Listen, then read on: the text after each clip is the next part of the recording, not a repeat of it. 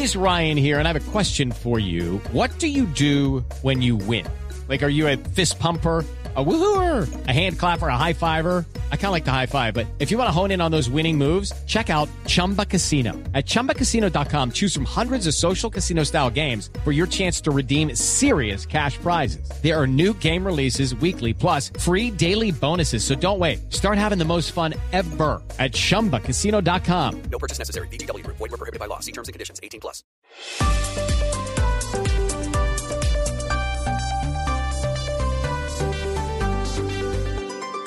Seguimos conectados en Mañanas Blue. Desde este momento dirige Camila Zuluaga.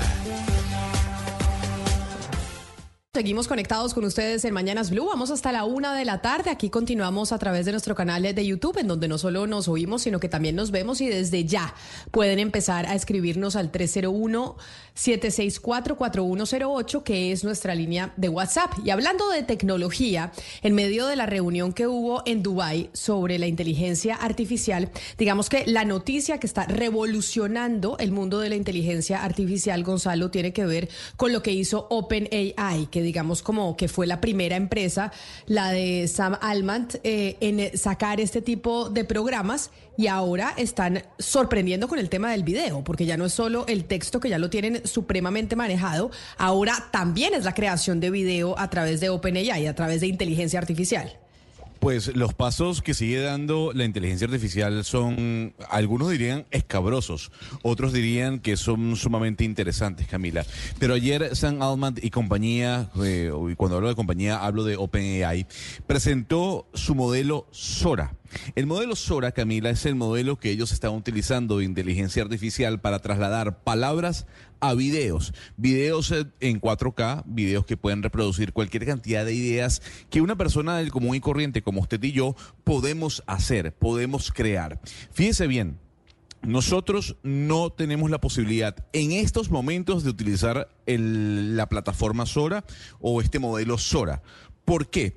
Porque Sam Altman la escuchó, Camila. Y Sam Altman y su equipo de OpenAI están en estos momentos verificando los daños o riesgos que puede tener este modelo están trabajando de alguna u otra manera con artistas visuales, con diseñadores, con cineastas, para obtener comentarios sobre la tecnología que el día de ayer hicieran pública, una tecnología con la que vienen trabajando ya desde hace algún tiempo. Vamos a poner parte del video para que los oyentes entiendan de lo que estamos hablando, de lo que ayer se conoció a través de redes sociales, como por ejemplo Sam Altman y compañía podía trasladar en video lo que una persona escribía. No sé si el equipo de producción tiene el video de lo publicado el día de ayer y que nos pueda mostrar a nosotros y a los eh, televidentes de YouTube eh, ese video generado por inteligencia artificial, porque fueron varios, eh, Camila. pudimos ver de alguna u otra manera a una señora caminando por Tokio, pudimos ver cómo la descripción de, de la ciudad de Tokio con unos pétalos de rosa cayendo eh, se mostraba en, en, un video luego de ser expuesto o ser escrito por una persona de OpenAI. Digamos que eso es una revolución y tal vez el equipo de producción nos pueden ayudar poniendo uno de esos videos. Gonzalo, de hecho no sé si usted vio que una vez hace OpenAI el lanzamiento, el señor Sam Altman escribe en su cuenta de Twitter, nos gustaría mostrarles lo que Sora puede hacer. Respondan aquí abajo de este tweet algunos textos para que nosotros le pidamos hacerlo. Entonces la gente empezó a decir, por ejemplo, me gustaría que usted hiciera un video sobre una sucesión instructiva de cocina para ñoquis caseros organizada por una abuela que sea influencer en redes sociales, ambientada en una cocina y ahí le contestaba el señor Sam Alman con el video. Había gente que pidió de unos mamuts, había gente que pidió, eh, por ejemplo, aquí hay unos delfines y unas ballenas montando en bicicleta. Obviamente algunos más cercanos a la realidad, pero a mí lo que me preocupa, no sé, Gonzalo y Camila, es que es difícil diferenciar en algunos casos el video si esto realmente es verdad, porque antes teníamos gente con seis dedos, gente que tenía dos cabezas, actualmente esto es igualito a la realidad. Igualito. Aquí lo, importante, eh, Camila, para su preocupación es que lo que está haciendo eh, OpenAI es trabajar, trabajar de la mano con el equipo rojo. El equipo rojo, Camila, fue esta división que se creó luego del retiro de Sam Altman o la despedida del CEO de la empresa y el retorno mismo. Recuerde que a él lo despiden porque según la junta directiva de OpenAI, él no era muy claro con respecto a los riesgos que tenía la inteligencia artificial. Y luego de una presión por parte de los trabajadores de la empresa, el señor regresa a la compañía y cuando regresa, él menciona, oiga, sí, yo voy a, regresar, eh, pero con este regreso viene dado eh, de alguna u otra manera un equipo que va a, va a verificar si lo que estamos haciendo puede contribuir a la humanidad, puede contribuir a la sociedad y por eso hay que mitigar los riesgos. Pero la tecnología es maravillosa y la gente que quiera ver los videos se puede adentrar en Twitter, puede poner Open IA, asimismo, Open IA y puede ver los videos que se vienen desarrollando con tan solo escribir una frase, Camila. Como decía el señor Lucas, ayer le pidieron a Sam Altman, quiero que usted me recree una carrera de animales o de delfines en bicicleta sobre el mar. Y señora, ahí está la imagen, ¿no? Unos delfines, unas ballenas sobre unas bicicletas eh, en el en el mar. Eh, quiero que me recree a un dragón con cabeza de pato que esté volando con una ardilla. Y el señor recreaba con su modelo Sora esa imagen que le estaban pidiendo los eh, tuiteros el día de ayer. Pues es que esto es impresionante y lo que plantea que Lucas es lo que genera pues un reto para la gente a la hora de informarse e incluso para nosotros los periodistas, para nosotros los que ejercemos esta labor. Y es ¿Cómo hacer para diferenciar cuando las cosas, Lucas, son reales y cuando no? Cuando son creadas por inteligencia artificial o no. Esos son los retos que se vienen porque es otro nivel de la desinformación. ¿Cómo hace usted para verificar cuándo este video lo creó? Porque usted se lo dijo como a Sora, el programa que creó OpenAI, que todavía no está abierto al público, pero que seguramente estará, Gonzalo, esto es cuestión de, de algunos meses o quién sabe cuánto tiempo, pero va a estar es cómo le enseña y cómo nos enseñamos nosotros mismos a identificar si lo que estamos viendo es real o no es real.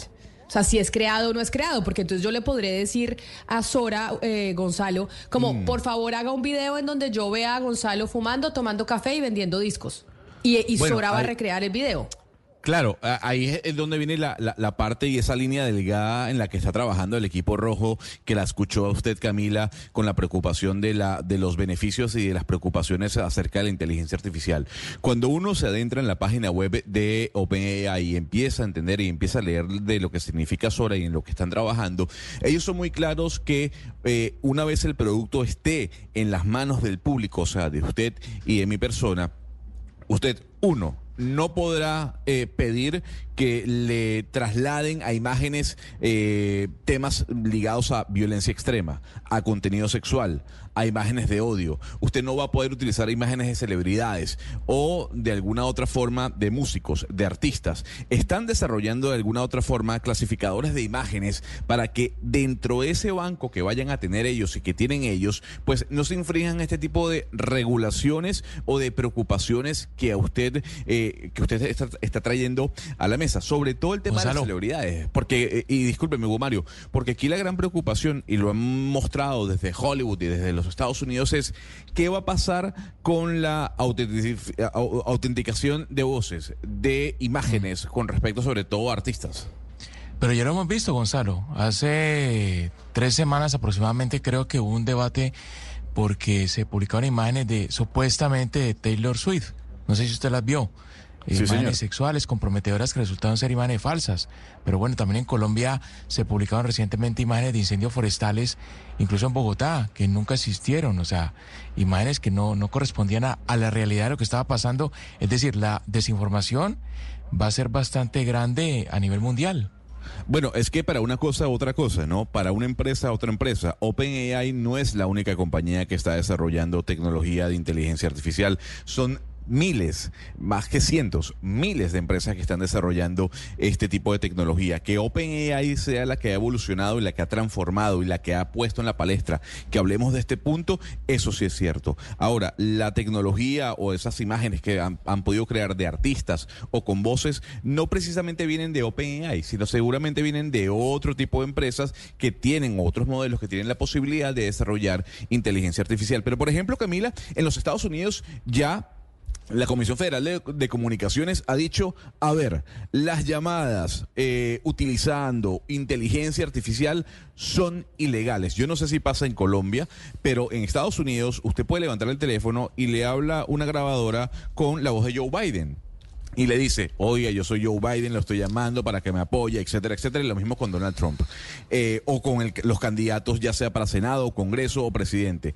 Ese tipo de llamadas ya la Comisión Federal de Comunicaciones ha dicho son ilegales. Al ser ilegal, lo que usted estaría cometiendo es un delito si utiliza la inteligencia artificial con voces para llamadas telefónicas. Y por ejemplo, Pero, Fíjese que eh, eso que usted acaba de decir me da pie al comentario que quiero hacer, Gonzalo, y es que la inteligencia eh, artificial va mucho más rápido, a una velocidad más rápida de lo que podemos desarrollar herramientas y regulaciones para mitigar los daños, porque es que así digan, esa llamada es ilegal, para ir al ejemplo que usted acaba de poner, pues eso lo que hace es que se crea un, crea un nuevo delito, pero no necesariamente que crea una herramienta para evitar el daño que nos da lugar a reaccionar con la creación de un nuevo delito. Entonces me parece, pues obviamente la inteligencia artificial llegó para quedarse y tra- traerá muchos beneficios, pero yo creo que estamos siendo como muy laxos en qué permitimos hacer con inteligencia artificial, en qué momento ponemos esa herramienta en las manos de todo el mundo y mucho menos eh, rigurosos a la hora de eh, crear las herramientas para mitigar los daños.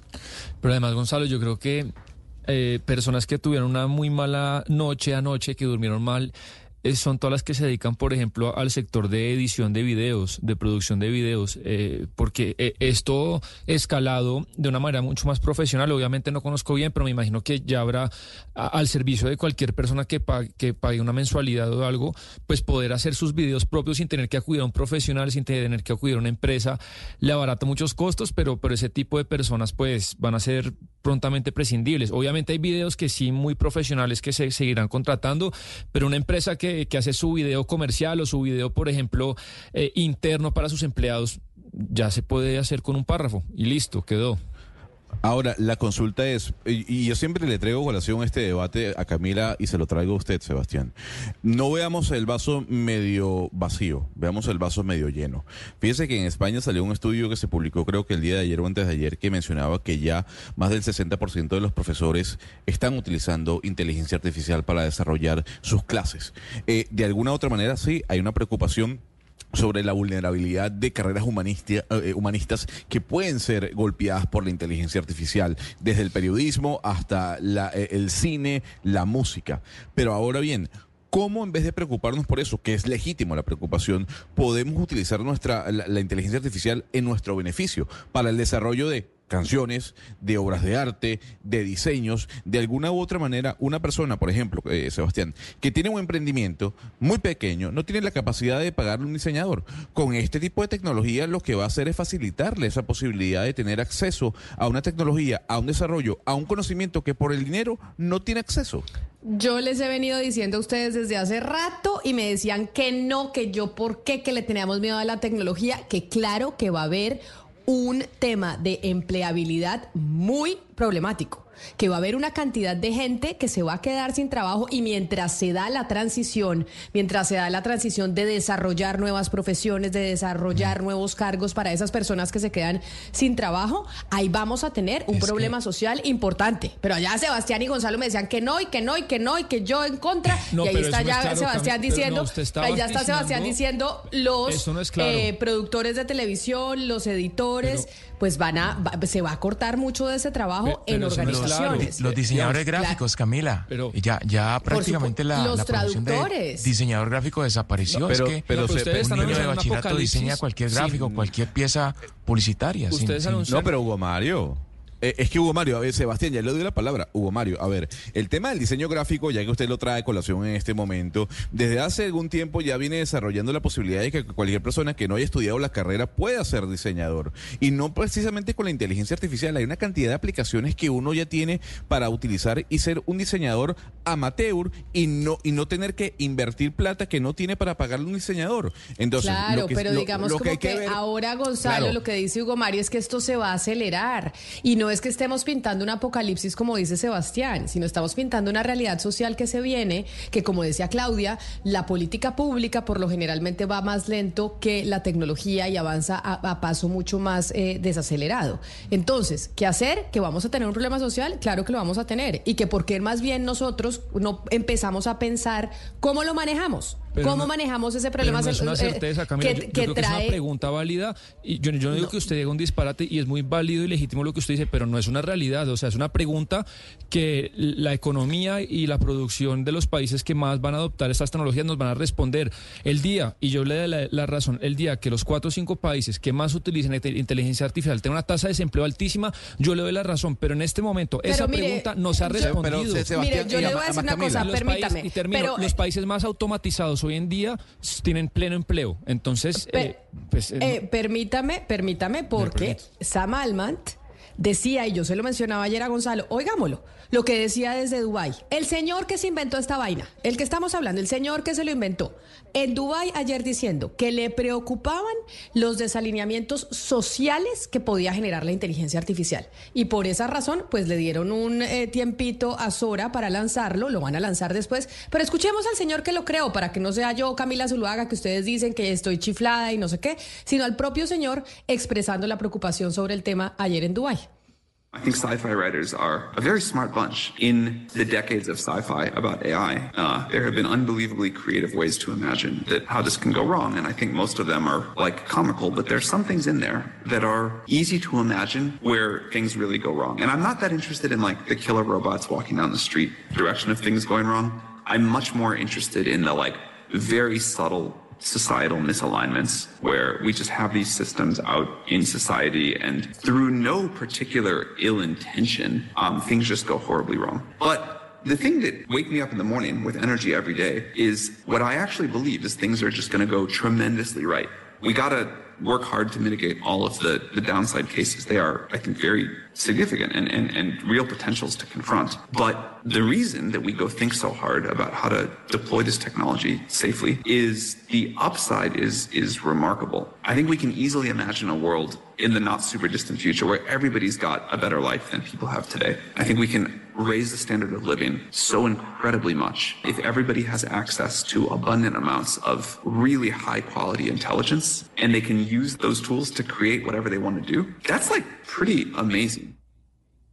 Que, Lucas, traduzcamos lo que dijo el señor Almant ayer precisamente en esta conferencia, que incluso estaba, eh, entiendo, el ministro de las TIC colombiano, Mauricio Liscano, reunido en Dubái con toda la gente hablando de esta, que es la nueva tecnología que claro que le llegó al mundo para transformarlo. Pues Camila, lo que le preguntan primero al señor es si él puede mantenerse, mejor dicho, si duerme con tranquilidad. Y él dice que sí, que es fácil y que en las décadas de ciencia ficción se imaginaron muchas cosas eh, creativas de cómo la inteligencia artificial podía salir mal.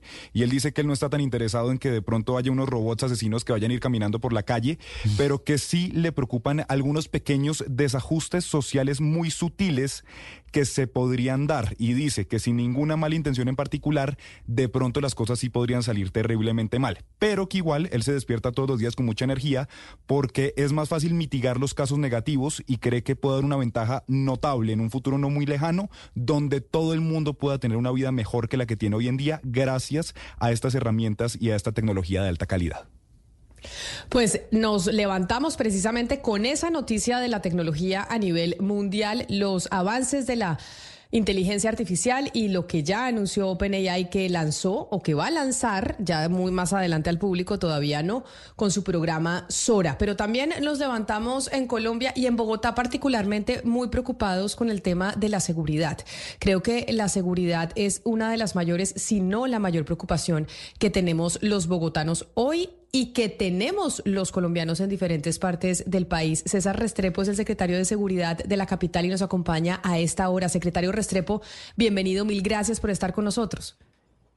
Camila, buenos días, saludos a toda la mesa de trabajo y a la audiencia.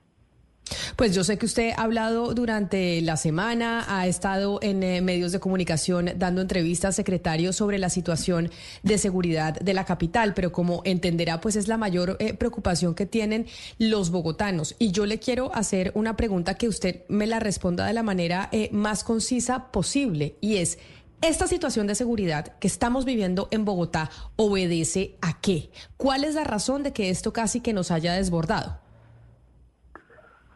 Bueno, habría que decir que el país se enfrenta a unas condiciones de seguridad que se han deteriorado y que durante los últimos años en la ciudad se ha presentado un desajuste de toda la Alianza por la Seguridad que podría disminuir la probabilidad de eh, ocurrencia de hechos violentos o criminales. Y es eso lo que ha dado oportunidades a algunos delincuentes para poder tener éxito en sus acciones. También hay que decir en paralelo, Camila, que eh, si bien estos eventos que han ocurrido han sido bastante eh, representativos para la ciudad, cuando uno los compara con el número de eh, establecimientos comerciales que se dedican a, a, las actividades de restaurante o de bares en la ciudad, pues encontrará que no representan una crisis como, como se ha ido configurando, sino que nos dan la posibilidad de identificar debilidades que hay en el sistema de ciudades que le ofrecen oportunidades a los criminales y corregirlas a tiempo para que no se nos convierta en una crisis en el futuro.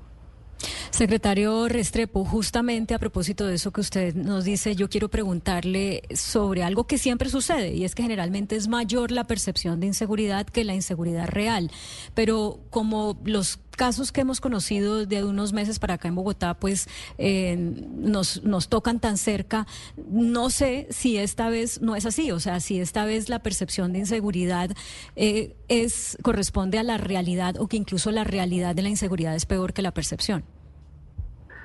Eh, sobre ese tema, eh, y como yo escribía antes sobre estos temas de seguridad en, un medio de comunicación, no puedo cambiar mi opinión, y es que en realidad la percepción de seguridad es lo que representa el estado de seguridad de una ciudad. Por eso es que un solo evento criminal representa un costo tan alto para una ciudad y es lo que nos lleva a pensar que hay que cambiar las condiciones generales de la ciudad y reconstruir la unión entre ciudadanos gobierno local y, organización, organismos de seguridad del Estado para que le apuntemos a que no ocurran esos eventos. Ahora, dicho esto, lo que hay que señalar es que la masividad, y eso tiene que ver con el número de eventos ocurridos, pues claramente se multiplica cuando estos eventos se hacen, se, se les genera tal grado de representatividad.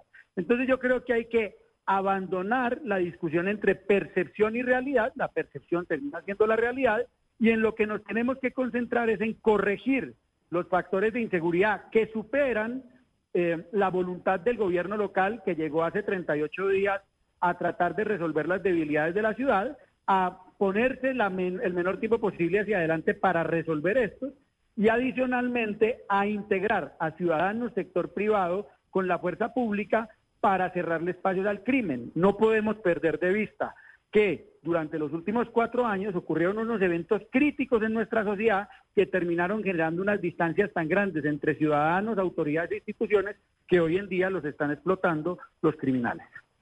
Claro, y frente a eso que usted está mencionando, secretario, pues desde el sector privado, sobre todo desde el sector de los comerciantes, pues surgen propuestas. Y usted que es un experto en seguridad, por eso está en ese cargo. Quiero que me diga qué opina de esta propuesta que surgió después de que se dio el primer robo en la panadería Masa en el norte de Bogotá, en donde Juan Esteban Orrego, el director de FENALCO de la capital, pues dijo y propuso que se le debería permitir a los comerciantes usar armas en defensa propia. Oigamos lo que dijo y quiero que usted lo escuche para que me dé su opinión y si han contemplado en la capital, pues asimilar este tipo de propuestas a las personas que tienen salvoconducto para portar arma, que realmente lo tienen, se les permita hacerlo, porque hoy hay una restricción y la verdad es una gran ventaja que tienen los delincuentes porque saben que donde vayan no hay nadie que les vaya a responder. Siempre piden que exista un acompañamiento del ejército, que trabajen de alguna manera juntos, que con esto se baja la preocupación, la atención, porque pues, realmente genera más tranquilidad. Y ahí entonces quiero preguntarle su opinión y la de la administración, secretario, y es si ven esta como una propuesta válida y si la han contemplado. Bueno, Camila, aquí, digamos, empiezo por el, por el punto más importante, es que la administración considera al sector privado como un socio fundamental, inexcluible en la construcción de seguridad de la ciudad. Y por eso tenemos un diálogo incluso con el doctor Orrego desde antes de nuestra posesión tratando de identificar iniciativas y esfuerzos conjuntos para mejorar las condiciones de seguridad, no solo de los comerciantes, sino desde el esfuerzo que hacen ellos y la articulación con la administración para, mejor, para mejorar las condiciones de seguridad de los ciudadanos. Cada idea que el sector privado o que un ciudadano tenga de cómo mejorar la, la seguridad en la ciudad es un aporte fundamental para la construcción de nuestras estrategias Sí. y líneas operativas. Sin embargo, esas, esas, cada una de esas iniciativas, la responsabilidad de la administración es analizarlas desde el punto de vista jurídico y desde el punto de vista del riesgo que representan para la estabilidad de la ciudad.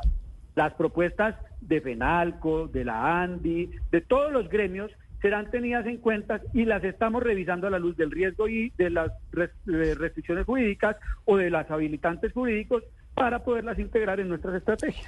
Secretario, usted recordará que Claudia López en 2019 llegó a decir que iba a ser la jefe de la policía eh, cuando hubo problemas de seguridad. Después dijo que no había sintonía con Diego Molano, que el gobierno no le ayudaba, también se peleó con Petro y terminó diciendo que realmente la alcaldesa de Bogotá no tiene mucho poder sobre la seguridad y sobre la policía y el ejército.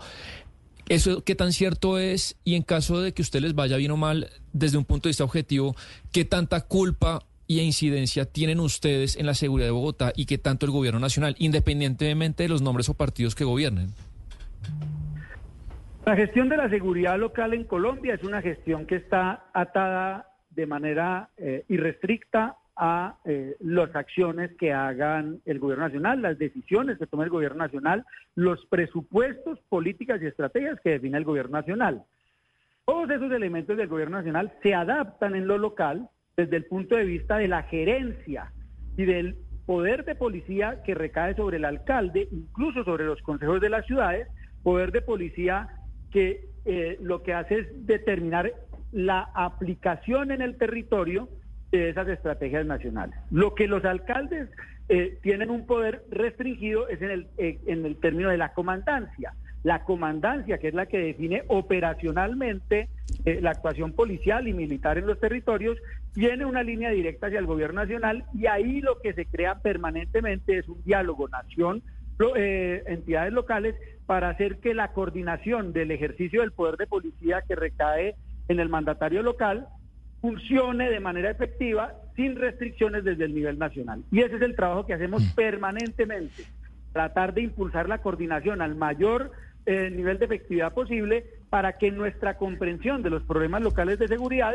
deriven en buenas estrategias comandadas por los comandantes militares y policiales, quienes tienen la experticia operacional para utilizar las capacidades en la lucha contra el crimen, la violencia y en la generación de seguridad y protección para los ciudadanos. Permítame, secretario, insistir en la pregunta que le hizo Camila, porque usted dice, claro, que se va a estudiar, pero ¿le gusta a usted o no la idea de Fenalco de que los comerciantes estén armados en sus establecimientos de comercio? Porque lo que dice claramente el vocero del gremio es que serían armas amparadas, con salvoconducto, legales. ¿A usted le gusta la idea o usted de los partidarios de que las armas deben estar, deben estar en poder de, de los integrantes de la fuerza pública? No, yo como secretario de Seguridad eh, no acostumbro a, opinar sobre mi visión personal, porque mi responsabilidad en este momento es identificar los riesgos que representa una iniciativa y la capacidad jurídica de implementarla, y con esos dos elementos, si, si eh, coincide con la estrategia que la ciudad está pensando, implementarla y si no, dar las explicaciones suficientes a la ciudadanía sobre por qué esas no están. En este momento nosotros todas esas iniciativas las estamos recibiendo y hacemos el análisis jurídico y de riesgo que corresponde. Secretario Restrepo, por supuesto que uno como ciudadano entiende que ustedes llevan 38 días apenas en el gobierno y que este es un problema muy grande que venía desde atrás. Pero a mí me llamó la atención eh, eh, su respuesta esta semana en el Consejo, en el debate en el que los concejales presentaron varias iniciativas. Una de esas fue la de militarización que ya hemos hablado, otra fue que más pie de fuerza policial, otra fue, como usted bien lo ha dicho, la vinculación de los ciudadanos eh, con la fuerza pública. Y, su respuesta fue, vamos a estudiar a ver cómo integramos todo esto a nuestra eh, política de seguridad. Mi pregunta es, ¿cuándo se va a conocer esa política de seguridad? Eh, cu- ¿Cuándo tendremos en concreto eh, pues la, la idea a los ciudadanos de que hay algo que se está haciendo que es diferente, que es novedoso, que es más ambicioso, para que no sigamos pues en lo que veníamos desde la administración pasada?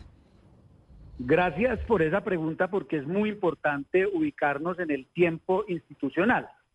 Desde el día 1, la eh, Policía Metropolitana de Bogotá, la Brigada 13, incluso la Fiscalía Seccional, recibió los lineamientos eh, de la programa de gobierno del señor alcalde Galán, de su promesa de gobierno con la que fue elegido, para que la atención operativa de los retos de seguridad, convivencia y justicia en la ciudad se vayan alineando con esas necesidades. Es por eso que el señor general Gualdrón, comandante de la Policía Metropolitana, en la primera semana del año presentó un plan operativo que atiende las urgencias de la ciudad con base en esa promesa de gobierno del señor alcalde. Sin embargo, en lo que tiene que ver con una estrategia propiamente dicha, los tiempos institucionales nos dicen que a finales del mes de eh, marzo, en, entre marzo y abril, se debe aprobar el plan de desarrollo de la ciudad y en junio el gobierno debe presentarle a la ciudad en un proceso que es de dialogante con el Consejo de la Ciudad y con los ciudadanos la política, el plan integral de seguridad, convivencia y justicia. Esos instrumentos son los que marcan en realidad, en términos de tiempos institucionales, el cambio de eh, la promesa del gobierno convertida en plan de gobierno. No esperamos a ese tiempo, como les digo, desde el día 1 del año y durante los eh, pasados 38 días, hemos estado implementando la promesa de gobierno en un proceso de transición que deja atrás eh, las políticas anteriores y que nos mete de lleno en las nuevas. Esos tiempos institucionales no son definidos por el gobierno, están definidos por la ley y nos toca eh, tramitarlos de la manera más exitosa posible. Las últimas dos administraciones siempre se han quejado, secretario, y nos han dicho que el número de policías para una ciudad como Bogotá es, es insuficiente. En este momento, no sé si nos puede contar cuál es el número de efectivos y si le parece que está bien respecto a la cantidad de la población que tiene Bogotá, si se siente satisfecho o usted le pediría eventualmente al gobierno nacional más efectivos para el futuro. Ese es un problema de la ciudad que tiene décadas. Y habría que decir que hacia el año 2014 o y 2015, 2014, Bogotá es el año que más policías tuvo, cerca de 19 mil, en un esfuerzo grande del gobierno nacional pero en general siempre ha tenido un déficit. Si, esta ciudad quisiera tener un número de policías que le permitiera generar un esfuerzo más robusto en prevención eh, y en solución de problemas, la ciudad debería tener alrededor de 28 mil policías. Pero al ser un problema que se ha mantenido en el tiempo, lo que nosotros ya sabemos es que desde la nación difícilmente se va a conseguir ese número. Y es por eso que esta administración le apuesta a generar un modelo de inversión en pie de fuerza que logre reforzar el pie de fuerza hasta números óptimos. No va a ser seguramente los 10 mil en este gobierno, pero tenemos una meta de incluir al menos 4 mil que nos vaya a permitir, que nos permita caminar de manera segura hacia un modelo de policía robusto, comunitario y de prevención sin que debilite los modelos de lucha contra el crimen que son muy importantes, porque en paralelo, mientras estoy mejorando las condiciones de prevención de la ciudad, tienen que irse debilitando las estructuras criminales. Usted dice que desde el gobierno nacional muy difícilmente se va a conseguir el número de efectivos que se necesitan y por eso eh, me acuerdo de las declaraciones de la de la entonces alcaldesa cuando ella decía nos pusieron a pagar eh, pie de fuerza para Bogotá y nos engañaron, no nos lo dieron, eh, con lo cual pues ustedes en la administración del alcalde Galán saben que hay un antecedente en que como había ciertas diferencias con entre el gobierno nacional y el local, el gobierno nacional pues no le daba a Bogotá lo que Bogotá pedía. En este caso pues se puede repetir la historia porque todos sabemos que eh, eh, Galán no era el candidato del, presidente para la capital. ¿Cómo está el diálogo con el gobierno nacional? ¿Qué les han negado? ¿Qué les han aprobado? Permítanme antes eh, aclarar algo sobre el tema del pie de fuerza en términos de la comparación de las iniciativas. Es que en la solución que la administración anterior buscó, la solución no comprendía el sistema general de generación de pie de fuerza en el, en el sistema colombiano y era que pagar las becas no era un eh, esfuerzo suficiente para poder mantener ese pie de fuerza en la ciudad. Por eso nuestra visión sobre esto es inversión en la generación de pie de fuerza y eso requiere un gasto más justo y en general requiere un acuerdo entre gobierno nacional y, y, gobierno local, un tipo de contrato en el que ambas partes asumen compromisos, compromisos dirigidos a fortalecer ese pie de fuerza. Es decir, eso me lleva a la segunda parte de, su pregunta, es que debe dejar de ser el tema del pie de fuerza un asunto de diálogo político y convertirse en un proceso técnico para garantizar la seguridad de las ciudades. Y a eso es a lo que le apostamos.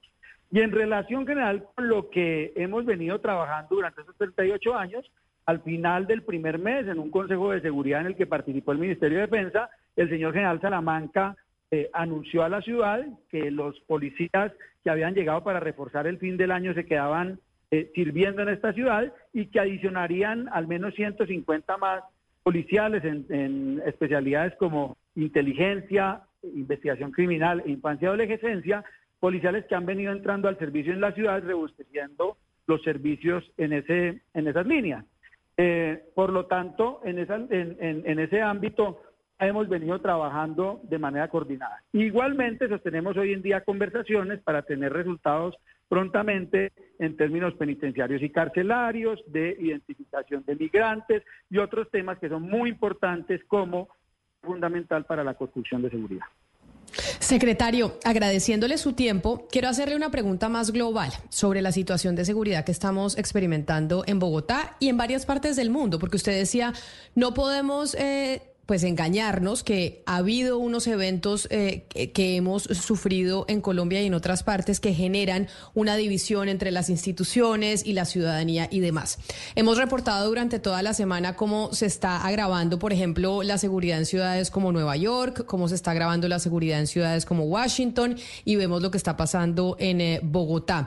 Esto, ¿qué, ¿qué es lo que está sucediendo? Que vemos que la seguridad se está empeorando en todas partes, no es solo aquí. ¿Qué fue lo que pasó? ¿Es la pandemia, que, que, son las repercusiones de lo que sucedió en ese momento y que todavía no logramos eh, reponernos? ¿Es el crimen organizado que cada vez es más difícil que, de controlar? ¿Qué es realmente lo que está pasando que está haciendo más difícil controlar la seguridad, no solo aquí, sino en muchas partes del planeta? Camila, esta es la pregunta más difícil que me ha hecho porque nuestros oyentes podrán interpretar que es la forma como la, con la cual voy a excusar eventos que antes he explicado con de manera responsable y crítica, pero me voy a atrever a decirla. Hay varios elementos. La primera es la pandemia. La pandemia nos reventó como sociedad y volvimos a la vida ordinaria sin recomponer el tejido social. La comunicación, la comprensión de las responsabilidades que cada uno de los actores sociales tienen en el de desarrollo y consolidación de una sociedad más sólida. Y yo estoy de acuerdo con ustedes en ese punto. Los segundos son elementos muy locales que se suman a esos asuntos. En general, en el hemisferio occidental hay unas sociedades que evolucionan rápidamente a convertirse en sociedades que se sienten no responsables, pero demandantes de condiciones de estabilidad. Y eso es una condición esquizofrénica porque si no hay responsabilidades, la estabilidad está lejos de conseguirse. Y ya en el ámbito local, en cierta forma, el crecimiento de las economías ilegales es el gran motor de los factores de inseguridad. Y en segundo lugar, estamos pagando el precio de un año 2021 donde se decidió convertir a las instituciones en los malos del sistema social y adicionalmente apostarle a dividir a la sociedad para que en, la, en esa división los criminales y los violentos se fortalezcan. Qué reto entonces el que tenemos, no solo a nivel eh, pues físico, que es lo que usted eh, tiene que trabajar, secretario, sino en todo sentido como, como sociedad, porque sí creo que es una situación que no está, eh, des, pues que no se despega de lo que pasó con la pandemia y es algo que está sucediendo a nivel global y no solo local. Mil gracias por atendernos hoy aquí en Mañanas Blue. A ustedes muy amables por tanto tiempo para explicar esto. Muchas gracias. Un saludo especial es el secretario de Seguridad de Bogotá a propósito de la preocupación que tienen muchos capitalinos sobre la situación de seguridad. Es el secretario César Restrepo. Nosotros vamos a hacer una pausa y ya volvemos aquí a Mañanas Blue.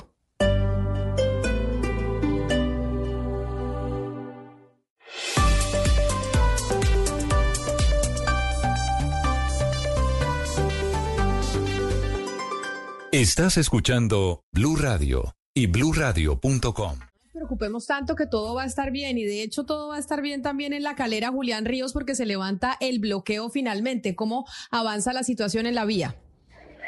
Sí, señora, eh, en este momento acaban de levantar el bloqueo, ya quitaron el taponamiento que tenían los habitantes de los municipios de Choachí y Ubaque que se habían desplazado hasta este punto, a unos kilómetros abajo del peaje Los Patios. Llegaron a un acuerdo con la representantes de la ANI y con la Secretaría de Gobierno del Departamento de Cundinamarca. Uno de los puntos es que se va a discutir el próximo lunes en una mesa de trabajo eh, la situación del peaje del cual están rechazando eh, los habitantes de los municipios su construcción y su instalación. Quedaron eh, con un acta firmada, se van a reunir a partir del lunes en la gobernación de Cundinamarca para discutir las peticiones de esos habitantes que tienen que ver con la perimetral que hace más de 10 años no se ha construido y que los está afectando a ellos porque dicen que sus vías están en malas condiciones.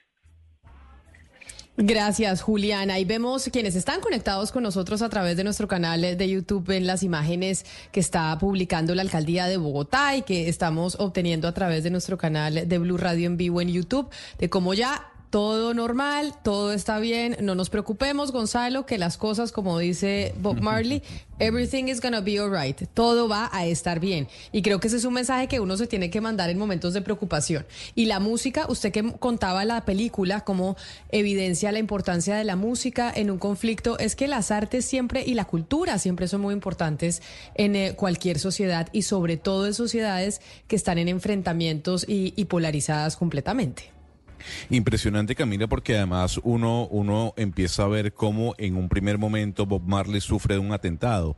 En medio de esa guerra civil que vivió Jamaica en la década del 70, Bob Marley, ya con el estrellato eh, con el que vivía, intentó eh, recitar un concierto para poder lograr la paz en su país, algo que no, que no pudo concretar porque al final eh, eh, fue o, sufrió un atentado eh, en el que estuvo involucrado también su manager. Él con el paso del tiempo empezó a entender que por encima de él estaba su país, estaba su...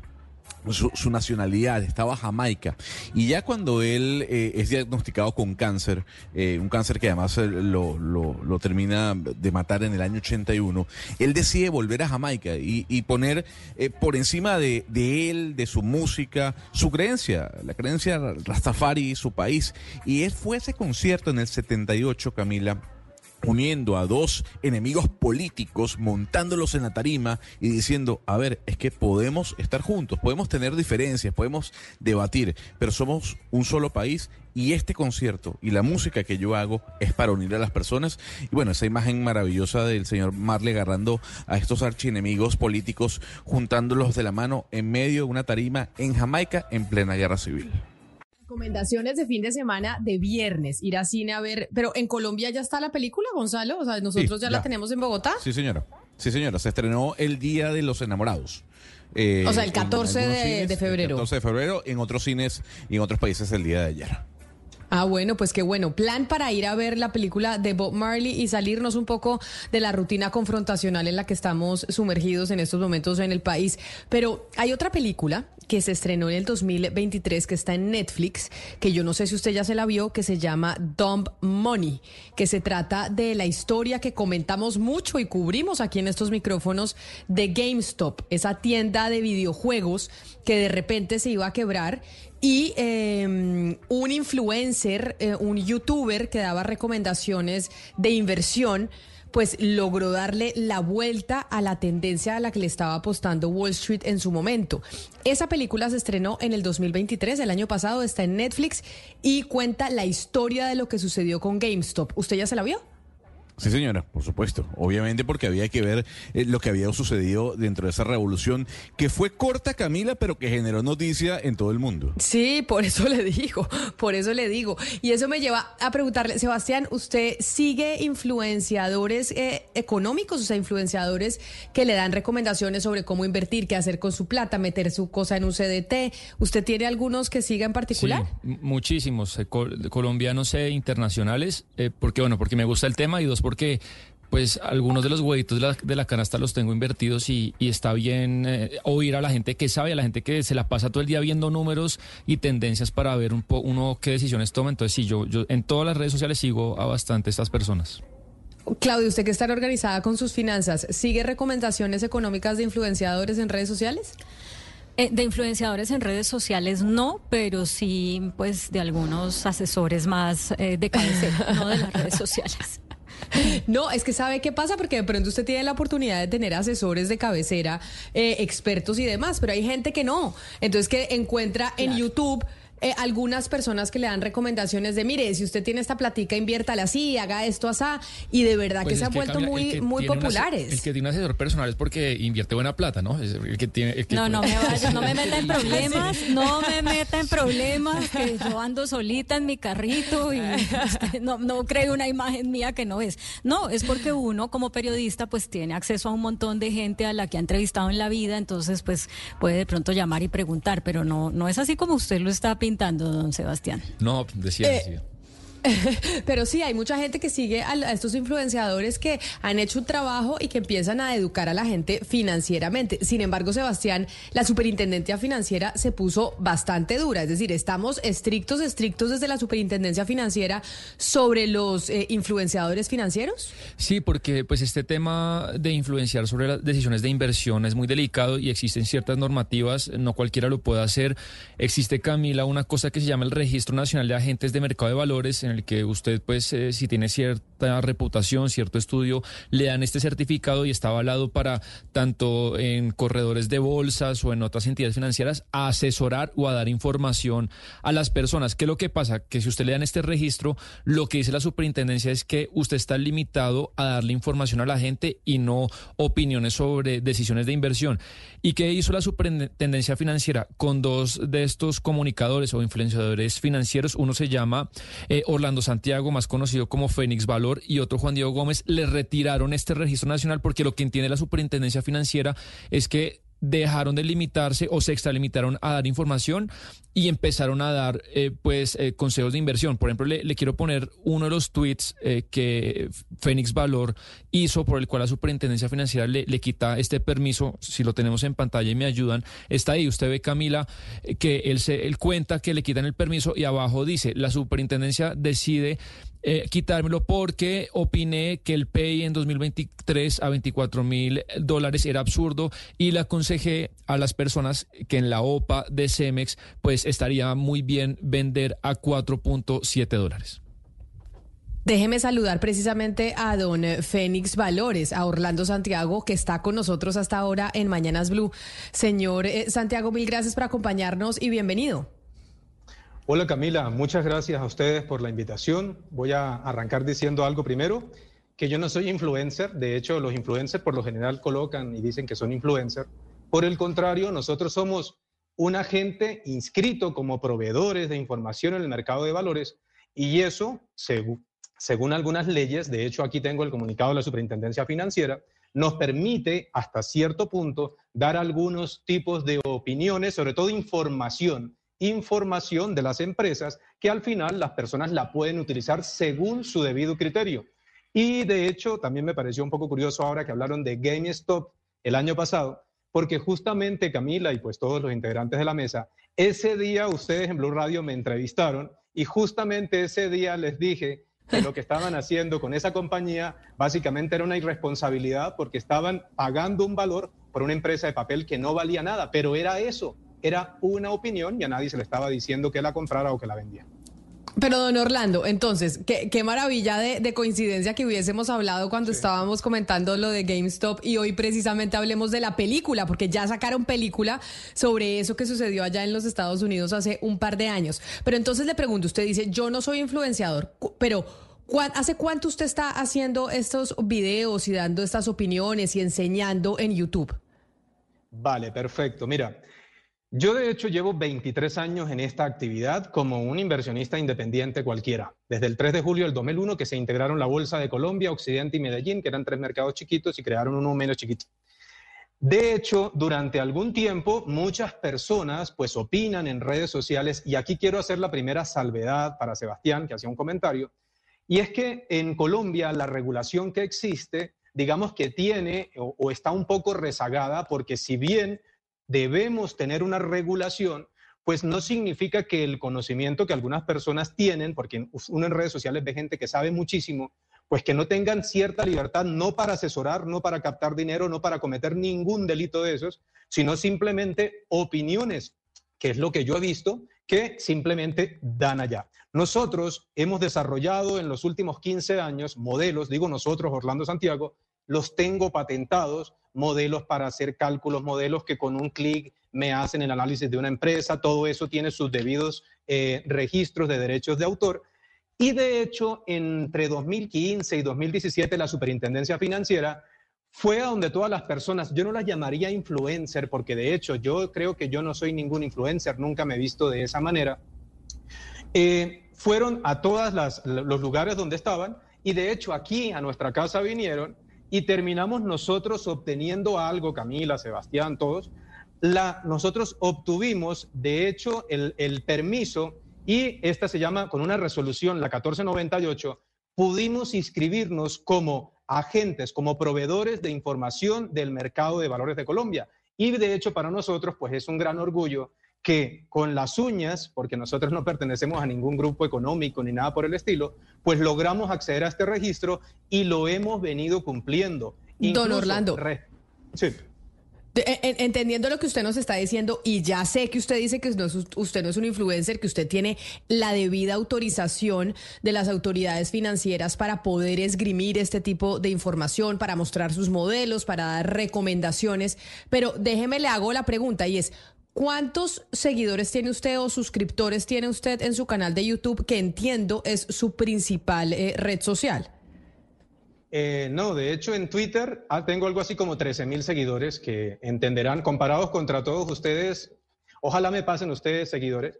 Y en YouTube creo que son 6.800 seguidores. O sea, si vas a hablar o si uno va a hablar de un gran influenciador, cosa que ni soy ni espero ser, porque nosotros lo que somos somos unos proveedores de información del mercado. Tenemos unos modelos, los ponemos a consideración de las personas y las personas pues tienen una información. Así que mis redes sociales pues no es ni mi fuerte ni mi objetivo, solo que siempre hay que tener alguna presencia.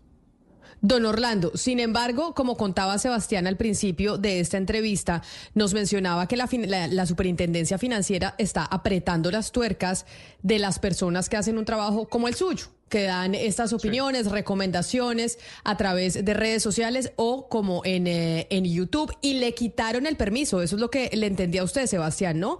Que les quitó, le quitó en este caso a don Orlando el permiso para poder esgrimir esa, esa información. ¿Por qué le quitan el permiso? ¿Qué fue lo que usted dijo? Pues mira, aquí arranca todo lo extraño, Camila, porque nosotros somos financieros, invertimos en el mercado. No somos abogados, entonces no entendemos, no entendimos muy bien el tema. Resulta que hace dos días una fuente de información que se llama Primera Página en una, en una página cualquiera, colocaron una información de Orlando Santiago, de una resolución que venía de la Superintendencia Financiera, donde nos enteramos por ahí que la Superfinanciera había eliminado el registro de proveeduría de información en el mercado de valores a Fénix Valor porque según el criterio de la Superintendencia Financiera, nosotros no sabíamos si la palabra clave era extralimitado en la información eh, que nosotros podemos hacer comentarios. Cuando has dicho, Camila, de pronto, las personas que dan asesorías, yo creo que ninguno podría decirlo abiertamente, ninguno de las personas realmente reconocidas en el mercado, pues que yo sepa, dan asesorías porque es un delito. Así que en la regulación colombiana yo creo que todos nos cuidamos. Y básicamente lo que ocurrió fue que sin notificarnos ni absolutamente nada, nos enteramos por una información que filtró, que dio a conocer Primera Página, que es un medio de comunicación y están en todo su derecho, que el 4 de enero habían hecho una resolución, nos habían dado 10 días hábiles disque para responder y resulta que nos terminamos enterando el 14 de febrero, hace dos días, que ya el tiempo había pasado y por eso nos habían cancelado en principio, pues no te imaginas la frustración. Sí. Pero Orlando, eh, poniéndose en el pellejo de la superintendencia financiera y pensando que están siguiendo ellos pues la regulación colombiana ni más, eso que usted opinó, por ejemplo, sobre la OPA de Pemex, en teoría usted no lo podría hacer, es decir, porque puede ser acertado o no, pero eso es una opinión que usted le da a los inversores. Oiga, acepten la OPA de Pemex, en teoría, ¿eso usted no lo podría hacer o cómo lo interpreta? Mira, Vale, Sebastián. Mira, aquí yo tengo, yo, a lo mejor no se alcanza a ver, pero este es el comunicado de la Superintendencia Financiera. Sí, sí se ve. Y no sé si usted me permiten leer cinco líneas, cinco, cinco, de aquí hasta acá, nada más, para que entiendan. Dice, dentro de las consideraciones que tiene un agente inscrito en el registro de, como proveedor de información bursátil, dice que de acuerdo con lo señalado en el parágrafo primero del artículo 5.3.119 del decreto 2555 del 2010, se entiende, por actividad de suministro de información al mercado de valores aquella desarrollada por entidades cuyo objeto principal o exclusivo es suministrar información especializada sobre el comportamiento del mercado de valores de forma detallada y con carácter permanente. Se entenderá que la información es detallada cuando incluye aspectos como precios, posturas, cálculo de rentabilidades, comparación de opciones de inversión, evoluciones y prospectiva en el mercado de valores, evoluciones y comportamientos de índices, rentabilidades, precios, entre otros. Entonces, a donde voy es, nosotros nunca, jamás, de hecho la superfinanciera nos pareció bastante curioso, porque es la primera vez que estaban vetando a alguien porque la palabra que utilizan en el comunicado es se extralimitó. A nosotros no nos estaban o no nos cerraron el registro porque captamos dinero, porque manejamos portafolios de terceros, porque no damos asesor, asesoría. Nosotros simplemente damos una opinión y ya que se, eh, ese tema, Sebastián, yo creo que tengo el tiempo suficiente para explicarlo. Te voy a decir que es una OPA o una oferta pública adquisición de desliste. Yo eh, les, les diría a ustedes si em, saben todos lo que significa y las consecuencias que tiene una oferta pública adquisición de desliste. No se le haga una pregunta ahí a la mesa si saben. No, yo no tengo, no, no, no, yo no tengo ni idea. No, no tengo, o sea, no tengo ni idea además de lo que están hablando Sebastián y usted. Solo sé, don Orlando, que conocimos esta decisión de la superintendencia de decir, de decir, oiga, a aquellos que están dando recomendaciones a través eh, de canales como YouTube, como es su caso, les están apretando las tuercas porque no es como que puedan decir todo lo que quieran porque acá hay una responsabilidad que tiene que ver con el mercado. Pero permítame, yo le hago una pregunta. Sebastián, nosotros llamamos a la superintendencia y la superintendencia que nos dijo. Sí, eh, digamos, nos comunicamos con la persona, eh, la técnica dentro de la superintendencia financiera que desarrolló pues estas resoluciones y están muy dispuestos a, explicarnos lo que estaban haciendo, pero que me comunicaron que internamente faltaba como, como unas cosas, ¿cómo se diría? Burocráticas o de regulación para poder salir a explicar a los medios. Entonces, démosle camino unos días a la superintendencia para que podamos consultarlos, pero ellos, están dispuestos a, hacerlo. Eh, siendo honestos, sí, sí quieren hacerlo, pero que por un tema regulatorio esta semana pues no podían hacerlo. Ah, ok, pero para saber, porque además don Orlando no es el único que, que pues que terminó con la suspensión del registro. Son dos casos, pero que además generan jurisprudencia para otras personas que hagan este tipo de labores en redes sociales. Sí, sí, me imagino que pues si lo hicieron con otros dos, habrá otros que, los estén observando. Pero yo quería hacerle quizá una última pregunta, eh, don Orlando. Con esta decisión de la Superintendencia Financiera, ¿usted qué no puede hacer para su, para su labor, para su trabajo? ¿Qué limitaciones va a tener? Es que, Sebastián, y de hecho no he tenido la oportunidad de decírtelo, ustedes han ahora nosotros no lo hacemos. Cuando mencionaste el ejemplo de 4.735, es porque hubo una comunicación pública, Sebastián, Camila, todos los oyentes, donde decía que Cemex Latam Holdings, que hizo una oferta pública de adquisición, o sea, lo que hicieron fue una, la compra de las acciones y el que no vendiera, pues nunca más iba a volver a vender. Y en un documento publicado por la Superintendencia Financiera, simplemente dijeron que iban a pagar 4.735 pesos. ¿Cuál es nuestro deber como proveedores de información del mercado de valores? Pues decirles a nuestros clientes que Cemex estaba haciendo una oferta pública de adquisición que iba a pagar 4.735 pesos a las personas que tuvieran esa acción. Y entonces aquí es donde eh, la superintendencia quizá da la connotación de asesoría cuando es una acción que es y solamente nosotros estamos transmitiendo lo que la super dice en un comunicado, en una sección que se llama información relevante, y nosotros se la estamos pasando directamente a nuestros clientes, porque no todo el mundo sabe que las noticias, la superfinanciera, las publica en una sección en particular. Y ahí es donde está muy claro para nosotros que se está cometiendo quizá un atropello, hay una extralimitación y al menos nos van a dar la oportunidad de aclarar esa situación, que fue una situación extraordinaria, y si me permite, eh, Camila y todos, eh, lo de Cemex fue una cosa muy puntual, porque fíjense que esta compañía llegó hace 12 años al mercado, por allá en el 2012, llegó a 12.250 pesos y con la regulación colombiana, que no es culpa de la Superintendencia Financiera, que no es culpa del Ministerio de Hacienda, que son quienes mandan o a la superfinanciera, es culpa de las leyes y lo que hay en el Congreso con una regulación muy antigua, Cemex no tuvo ningún impedimento para llegar al mercado a venderle una acción a las personas a 12.250 y luego en el 2020 y en el 2023 hacer OPAS a 3.100 a 3.250 pesos y a 4.735. La pregunta que deberían hacerse ustedes y a mí me parece que debería llamar mucho la atención es ¿y dónde está la protección a los accionistas minoritarios por parte de la regulación colombiana? Si nosotros pudiéramos dar asesoría pues ni se imaginan, pues tendríamos lleno esto de instalaciones y oficinas, pero como la limita, la regulación lo impide, nosotros lo único que estábamos diciendo es que había una oferta pública de adquisición y quienes tuvieran la acción pues tenían que venderla porque si no la o tenían la tenían a su propio criterio la consideración de venderlo o no y eso no es una asesoría, es la transmisión de una información y era una opinión nuestra sobre ese aspecto en particular.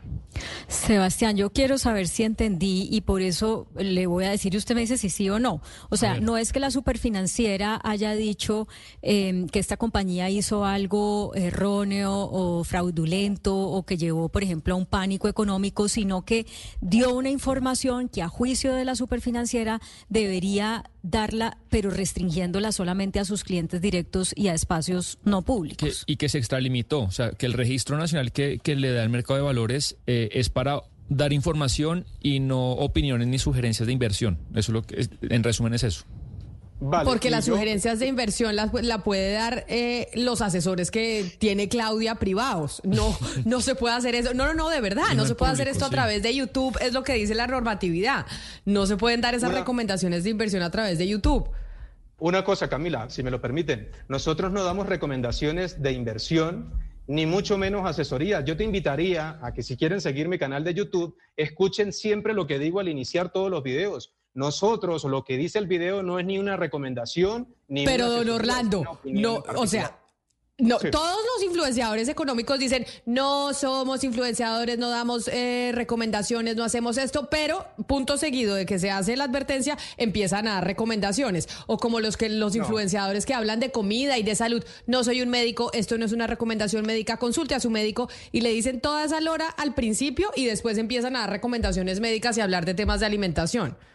Vale, Camila, pero con todo el respeto, ese no es nuestro caso. Y de hecho, lo que el tuit que menciona Sebastián es un tuit que solamente observaron 19 personas que eran nuestros clientes en ese momento. Así que, Sebastián, también te invitaría a que revises que la cuenta es exclusiva de nuestros clientes y no es una información pública. Era solamente para las personas que tenían el servicio Fénix y que eh, pagan por tener información que es la que transmitimos nosotros a ellos. Así que aquí eso es justamente la cantidad de imprecisiones que se han comentado y es que lastimosamente es muy fácil en temas tan técnicos, pues dañar la reputación de alguien, destruir la reputación de alguien, particularmente porque cuando uno ha escuchado que la superfinanciera intervino a alguna firma o alguna persona, es porque captaron dinero, porque estafaron personas, porque hicieron asesoría pública masiva. Y lo que nosotros, lo que nos juzga la superfinanciera es que nos extralimitamos en algo que debería haber sido en su deber un llamamiento de la superfinanciera a nosotros para nosotros poderles explicar nuestros argumentos y llegar, como debe ser la resolución de cualquier situación, a una decisión consensuada. Y no lo que hicieron porque fue muy triste para nosotros hace dos días, después de 23 años y con el pelo blanco como me pasa a mí, después de tantos años haciendo las cosas bien, verme en las portadas de los principales medios de comunicación casi tratado como un delincuente. Y yo creo que el derecho al buen nombre y a la reputación es muy difícil de conseguirlos y lleva muchas décadas como para que con una información manejada de una manera tan a la ligera se lleguen a unas conclusiones que están totalmente equivocadas y no nos permitieron un debido proceso y una debida defensa sobre esta situación que ahora sí va a comenzar. Pues, don Orlando Santiago, como le decía Sebastián, nosotros llamamos a la superintendencia, la superintendencia se pronunciará y le preguntaremos sobre su caso cuando logremos hablar con ellos. Mil gracias por haber estado aquí con nosotros en Mañanas Blue. No, muchas gracias a ustedes, Camila, y a todos por la invitación. Un saludo especial. Yo no sabía, Camila, si el sexta limitó o no, lo, lo, decidirá la superfinanciera, pero siendo honestos, yo que le conté que sigo algunos influenciadores o expertos financieros, viendo lo que hizo Orlando, me parece que muchos otros sí lo hacen. Lo que usted, lo que usted dijo, no voy a dar nombres, pero muchos arrancan su video así. Les, quiero recordar que esto no es una sugerencia de inversión y acto seguido llegan y dicen, bueno, eh, la acción de Tesla, la verdad, está sobrevendida o está muy cara. Yo de ustedes estaría, la vendería pronto. Y entonces, pues no sé si esa sería como la, la tabla de medir cuántos otros de estas cuentas tendrían que suspenderse o quitarse el registro. Pues ahí está, la superintendencia, a ver si logramos hablar con la superintendencia financiera la otra semana sobre los, bueno, apretando las tuercas a los, a los influenciadores o a los que dan recomendaciones. Yo ya no sé ni cómo llamar exactamente porque sé que don Orlando nos hizo una diferenciación entre unos y otros, pero sí es cierto que cuando se va a hablar de recomendaciones financieras en redes sociales, si alguno por ahí tiene la intención de incursionar en eso, pues no es que se pueda decir lo que se quiera. Hay unas reglas que se deben seguir y que la superintendencia pone los ojos encima para no generar algún tipo de alteraciones en el mercado. Nosotros vamos a hacer una pausa y regresamos. Creo que Gonzalo nos tiene una otra recomendación para el fin de semana, ya que es viernes y seguramente están buscando planes de qué hacer este fin de semana.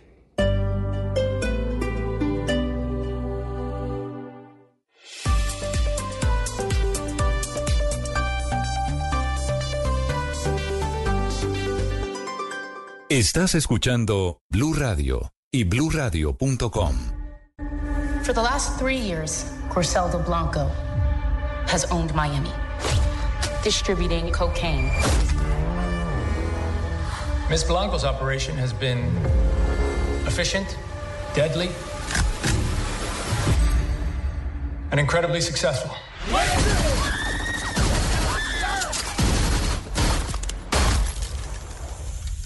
Let's get to work.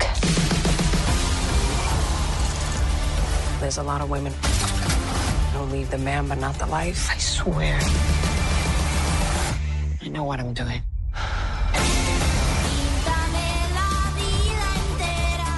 Este se supone que es el país de los sueños.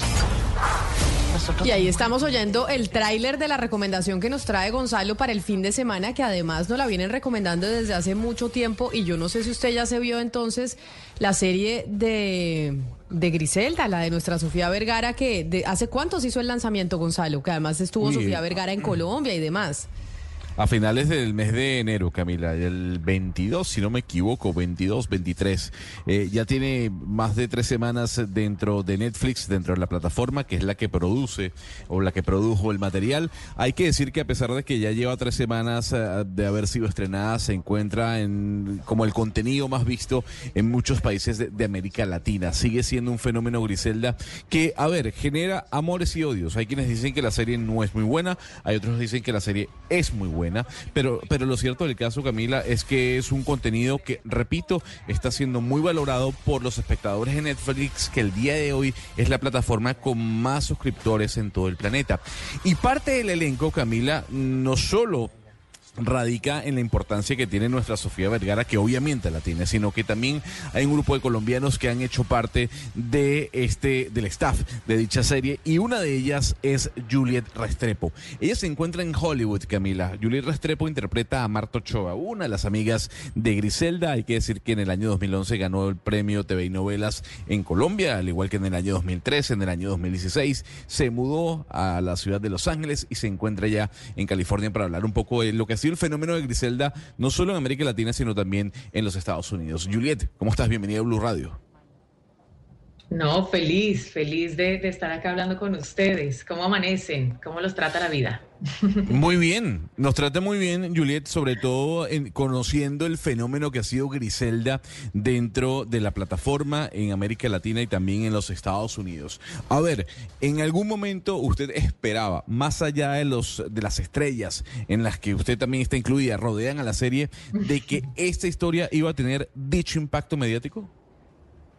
Nunca. Yo creo que uno cuando hace un proyecto siempre le mete el corazón, espera que le vaya bien. Tienes a Sofía Vergara como la protagonista, además es la productora, la que trajo la historia a Netflix precisamente. Y sabíamos, yo creo que sabíamos que, que estaba quedando muy bien porque Andy Weiss, nuestro director, Netflix, le puso su sello de calidad pero el impacto que ha tenido, los mensajes que siguen llegando, sigue de número uno en el mundo y Netflix tiene mucho contenido, así que seguir celebrando eso de verdad es, es una gran sorpresa que recibimos pues con mucho amor, con lo que tú mencionabas, con los comentarios que hay de todos los lados, porque creo que eso es lo que ha generado más interés precisamente en la serie. Y a nosotros nos pone muy orgullosos no solo por Sofía Vergara, sino por ver que en la serie hay otros artistas colombianos como usted, Juliet, que yo no tenía ni idea que usted estaba en Hollywood, que se había ido a Los Ángeles, y por eso le quiero preguntar, porque muchos de los actores que son exitosos aquí en Colombia, que les va bien, pues quieren después eh, pues probar si les puede ir mejor en el mercado norteamericano, y yo sé que ese proceso no es fácil. Quiero preguntarle a usted cómo le ha ido, ¿hace cuánto se fue para Los Ángeles? Este es el primer gran proyecto que hace desde, desde que se fue para California. ¿Cómo ha sido eh, su travesía en tratar de llegar al mercado norteamericano? Ha sido un viaje muy fascinante, muy emocionante, de muchas subidas, bajadas.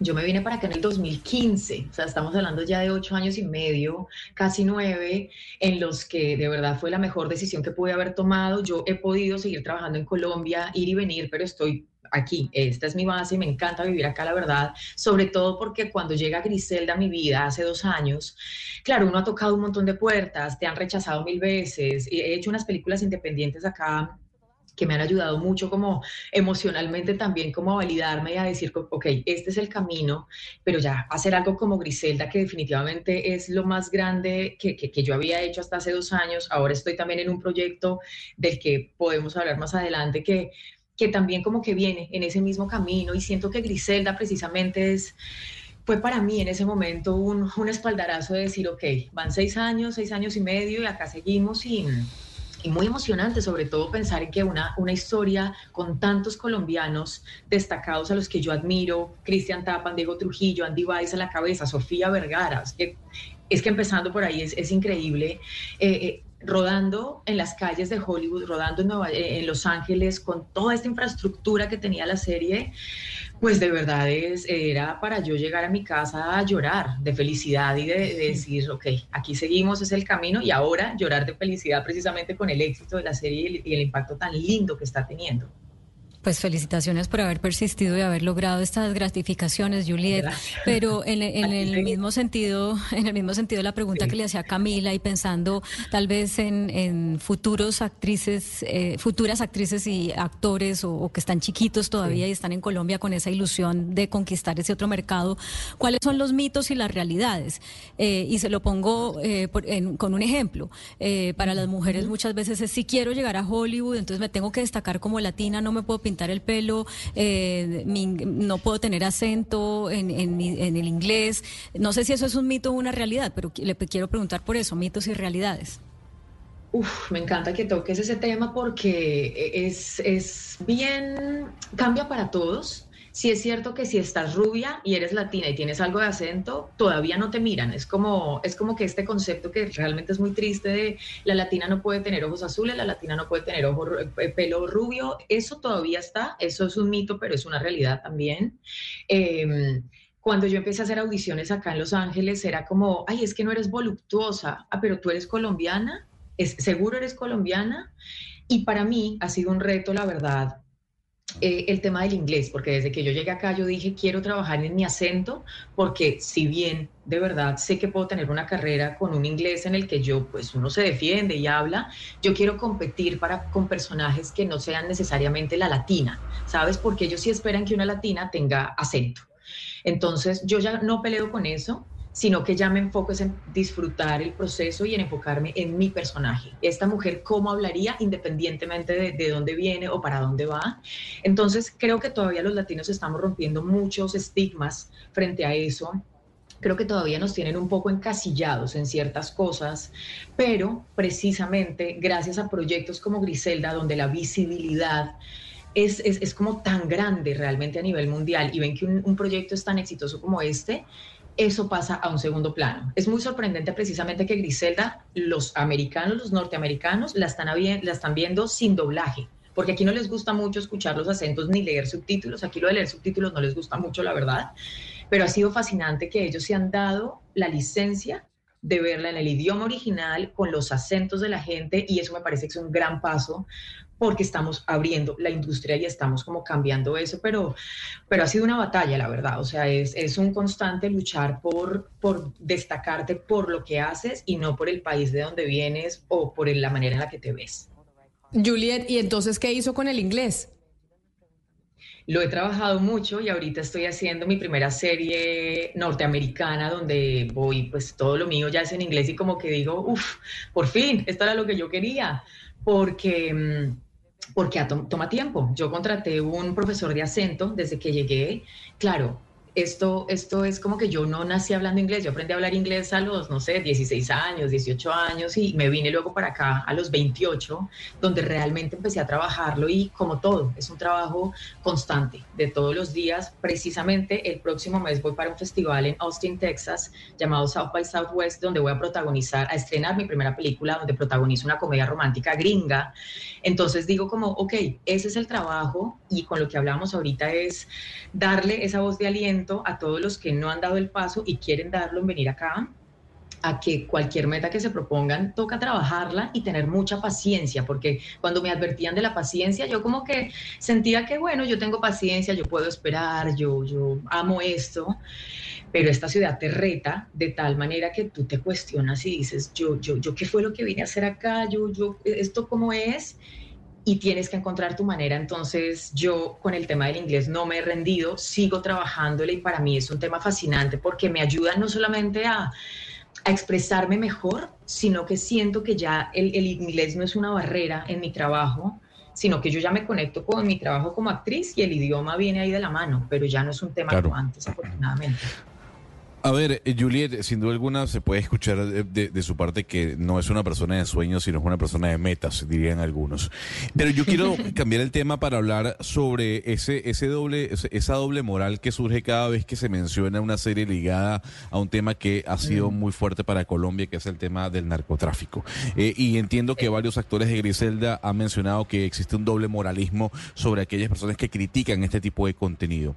¿Usted qué le responde a las personas que hablan de que este contenido tiene que suprimirse para dejar de traer a colación los años de sufrimiento que vivió Colombia durante esa época? Yo creo que estas historias no, no se van a dejar de hacer precisamente porque hacen parte de nuestra historia y nosotros no podemos negar nuestra historia. Yo hice parte de una película eh, con Javier Bardem y Penélope Cruz que fue Loving Pablo, que también precisamente tocaba este tema. Yo hacía de Victoria, la esposa de Pablo.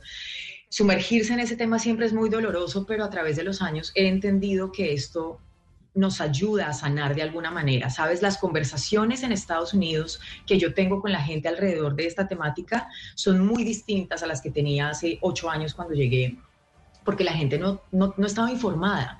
La gente ahora a través de estas historias ve el dolor por el que nosotros pasamos y eso antes no existía. Antes la gente tenía una versión y se quedaba con eso y ahora nosotros les estamos dando algo más. Yo siento que con, Griselda la experiencia que la gente tiene es que si bien, ver el, si bien ven el, el crecimiento de una mujer ambiciosa que quiere, tiene un sueño, tiene una meta, pues también ven su caída y la lección al final de todo, y esto no es un spoiler porque ya lo conocemos, es que esto no te lleva a nada bueno. Entonces, si ese es el enfoque, yo estoy lista para que se sigan haciendo y estoy lista como audiencia para verlas porque hago una catarsis al tiempo mientras lo estoy viendo. Entonces, entiendo que, que, hay dolor y, y estoy con, con, no solamente con las víctimas, sino que yo también lo he vivido en carne propia por ser, por ser colombiana. Pero por eso precisamente me parece que es muy importante, porque negarlo sí me parece que sería un error y romantizarlo como muchas veces nos cuestionan que estamos haciendo una apología al delito, para nada. Precisamente Griselda es el vivo ejemplo de que cuando tú terminas de ver la serie quedas como, uff, porque te la muestran cruda, dura, y no te dejan otra opción que sentir que no podemos volver allá y ahí es donde yo siento que la misión queda cumplida. Entonces yo me siento emocionada como actriz de servirle a una historia que cumple con ese propósito. Pues Juliet, mire, nos sentimos muy orgullosos, no solo por el eh, tema de Griselda, no solo porque esté en, esa serie, sino porque saber que se va a estrenar a Austin, Texas, su película, su comedia romántica ya en inglés, porque arranca también otra serie que no me dijo el nombre. ¿Cuál es la serie en la que está trabajando que también es para el mercado anglo 100%? Sí, estoy muy emocionada. Se llama The Residence y es una serie producida por Shonda Rhimes, la creadora de Grey's Anatomy, ¡No! una serie para Netflix también. Entonces yo voy todos los días a trabajar y miro a la gente y digo, no lo puedo creer, yo grito, yo lloro. Claro, en el tráiler, por momentos lo comparto con la gente, pero de verdad me ha, me ha sacado lágrimas de felicidad porque a esto, esto que estoy haciendo fue a lo que me vine y saber que soy la única colombiana en ese set representando al país, pero además haciendo un personaje que es completamente diferente a Marta Ochoa, me emociona mucho. Es un crimen, es una historia que habla de, esto es lo que puedo contar porque es lo que ha salido a la luz pública hasta ahora, y es una, es una historia de un misterio, de donde una detective va a resolver un crimen, un crimen que sucedió en la Casa Blanca, y yo trabajo en la Casa Blanca, entonces no veo la hora de que la puedan ver y de que hablemos. Pues la de- felicito, pero además con Shonda Rhimes, eso ya es grandes ligas, ni más faltaba. Así que felicitaciones, nos sentimos muy orgullosos, le mando un abrazo grandote desde acá. Lo mismo. Muchas gracias a todos. Eh, si no han visto Griselda, véanla y seguimos hablando. Claro que sí, vamos a ver entonces cuando salga la de Shonda Rhimes, porque Gonzalo, eso es de verdad grandes ligas, porque esa es una de las No, pues. mejores productoras de los Estados Unidos. No, pues estamos hablando de, del top del top, ¿no? O sea, es que nuestra invitada no solo está en Hollywood, sino que hace parte de Hollywood, porque no es lo mismo vivir en Los Ángeles, Camila, y no es lo mismo tener una casita allí en, en Hollywood. Ser parte de la movida de Hollywood es sumamente complicado y aquí nuestra invitada lo está, lo está trasladando. Ya es parte de Hollywood. Nos vamos a hacer una pausa muy contentos hoy de viernes con estas recomendaciones que nos trae usted de fin de semana. Hacemos una pausa y volvemos con las noticias del mediodía.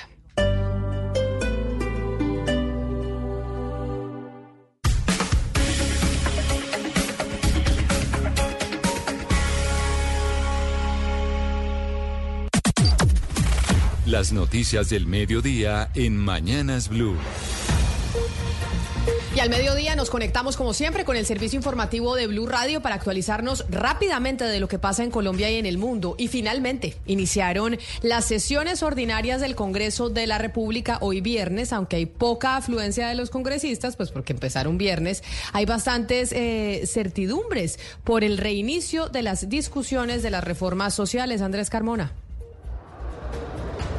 Así es, Camila. Muy buenas tardes. Las saludes del Salón Elíptico del Capitolio Nacional, donde a esta hora se avanza ya en la votación del orden del día de esta primera sesión de la plenaria de la Cámara de Representantes. A las 3 de la tarde iniciará su sesión el Senado de la República. Poco a poco, de forma graneadita, empezaron a llegar los diferentes congresistas que provenían de sus regiones a lo que es este reinicio de sesiones ordinarias. Frente a las reformas sociales, aunque la gran expectativa está en el Senado, porque la reforma a la salud entra a discusión en la Comisión Séptima de Senado y en la plenaria se va a discutir la reforma pensional. Sí hay un tema clave que es el de la reforma laboral. Según la presidenta de la corporación de la Comisión Séptima, María Eugenia Lopera, esa reforma aún no estaría en los órdenes del día. Escuchemos. La próxima semana no, no, no va a estar en la agenda. Vamos a ir definiendo además con los mismos compañeros. A mí me gusta ser respetuosa con los compañeros. Hay unos que tienen unos proyectos eh, que han radicado, que tienen unos controles políticos y quiero ser respetuosa también con la agenda de los compañeros. Por supuesto, se espera que en horas de la tarde eh, avance la discusión de estos proyectos en la plenaria de la Cámara, proyectos netamente congresionales, ninguna reforma importante en lo que es este primer mes que, ojo, hay que dar una claridad. Solo se podrán votar leyes ordinarias, leyes orgánicas y solo se podrán hacer debates de control político, algunos incluso ya mencionando una moción de censura al ministro de Salud, Guillermo Alfonso Jaramillo. Camila. 12 del día, 5 minutos. Gracias, Andrés. Y cambiamos de tema porque el canciller encargado, Luis Gilberto Morillo, dijo que el gobierno colombiano mantiene comunicación directa con Venezuela para buscar una solución democrática a la situación desencadenada luego que el presidente Maduro, el régimen de Maduro, expulsara a la Oficina de Derechos Humanos de la ONU allí en el vecino país. Caterina Ávila. Desde Alemania, el canciller Luis Gilberto Murillo se refirió a la decisión del presidente Nicolás Maduro de expulsar a la oficina de la ONU de Venezuela. Dijo que Colombia adelanta gestiones diplomáticas importantes para lograr un acuerdo para ese país. Nosotros hemos tenido a unos canales diplomáticos muy moderados, muy discretos, que ah, han ah, ah, obviamente ofrecido ah, la posibilidad de llegar a acuerdos. Eh, Colombia jugó un papel importantísimo ah, detrás de escena en que se pudiese eh, llegar al acuerdo de Barbados, que es la, hoja de ruta que tenemos hoy. Así que seguimos trabajando. Nosotros, ustedes saben que hay un compromiso ah, de fondo del presidente Petro con soluciones para Venezuela que sean planteadas por el mismo pueblo venezolano. Sobre la posibilidad de una reunión pronta entre el presidente Petro y el presidente Nicolás Maduro, Murillo aseguró que están trabajando en el tema y dialogando con ese país. Gracias, Katherine. Y por no entregar medicamentos ni autorizar la valoración de una patología a dos presos de cárceles en Boyacá y Meta, la Corte Constitucional le ordenó al Gobierno Nacional que garantice el servicio de salud a todas las personas que están privadas de la libertad en Colombia. Damián Landines. Este pronunciamiento arrancó cuando dos presos de las cárceles de El Barne en Boyacá y Acasillas Meta interpusieron tutelas para que les autorizaran la entrega de medicamentos y procedimientos quirúrgicos, ya que padecen de enfermedades como hipertensión crónica, diabetes, entre otros problemas de salud. Por esos dos casos es que la Corte Constitucional le ordenó al gobierno Petro garantizar el servicio de salud de los privados de la libertad en el país, pero además la Defensoría del Pueblo y el IMPEC deben hacer una evaluación sobre los servicios médicos pendientes de suministrar a todos los presos. Asimismo, implementar un plan de mejora para garantizar el servicio de salud. Para la Corte aún existen graves fallas y barreras para que el sistema le garantice a los privados de la libertad el acceso oportuno a los servicios de salud, lo que consideran como una grave vulneración a sus derechos humanos. Y dos depósitos ilegales con 20 artefactos explosivos fueron encontrados en las últimas horas por tropas del ejército, esto en norte de Santander. Con este hallazgo pues evitan atentados terroristas. Recordemos que en esa zona hay presencia tanto como de la guerrilla LN como de las disidencias de las FARC. Cristian Santiago. Tropas del Ejército Nacional y la Fuerza Aérea ubicaron en zona rural del municipio de Tibuen Norte de Santander 20 artefactos explosivos improvisados. Los militares llegaron hasta la vereda Gratamira y en ese lugar encontraron el depósito. En el primero habían seis artefactos en cilindros de 25 libras con cable de activación. En el otro, ocho artefactos en cilindros de 40 libras, seis artefactos explosivos improvisados, material de guerra, intendencia y medicamentos. Después de asegurar la zona y tras las validaciones y verificaciones, los militares expertos en explosivos y demoliciones neutralizaron los artefactos que serían empleados para cometer atentados contra la fuerza pública, los activos estratégicos y posiblemente la población civil. Y hasta ahora, a las 12 del día, 8 minutos, el encargado de negocios de la Embajada de los Estados Unidos, Francisco Palmieri, entrega a la Cruz Roja Colombiana un millón de dólares en ayudas para enfrentar los incendios forestales que vive el país. Oscar Torres. Sí, señora Camila, buenas tardes. Pues es que en marco del fenómeno del niño, que entre noviembre del 2023 y febrero del 2024 en el país se han registrado 679 incendios forestales, afectando incluso a 28 departamentos, 40.200 hectáreas a lo largo de todo el territorio nacional. Es por esta situación que a esta hora USAID está donando más de 11 toneladas de equipos de herramientas a la Cruz Roja Colombiana, que son un poco más de un millón de dólares. Todo esto para pagar los incendios forestales. Pero escuchemos justamente lo que dijo el embajador embajador encargado de los Estados Unidos en Colombia, Francisco Pelmeri, en medio de esta entrega. Escuchamos el llamado de ayuda del gobierno del presidente Gustavo Petro.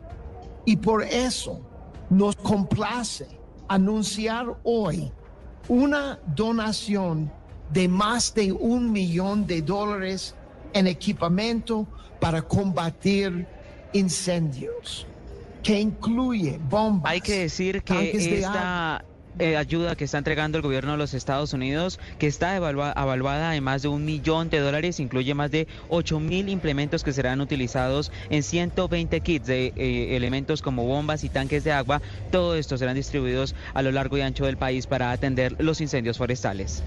Un millón de dólares, muy buen aporte de Estados Unidos. Y cambiamos de tema porque en Tuluá fueron aprendidos tres menores de 13 y 15 años que a nombre de la banda criminal La Inmaculada extorsionaban, ojo a esto, un estudiante de un colegio. Hugo Mario Palomar en Cali.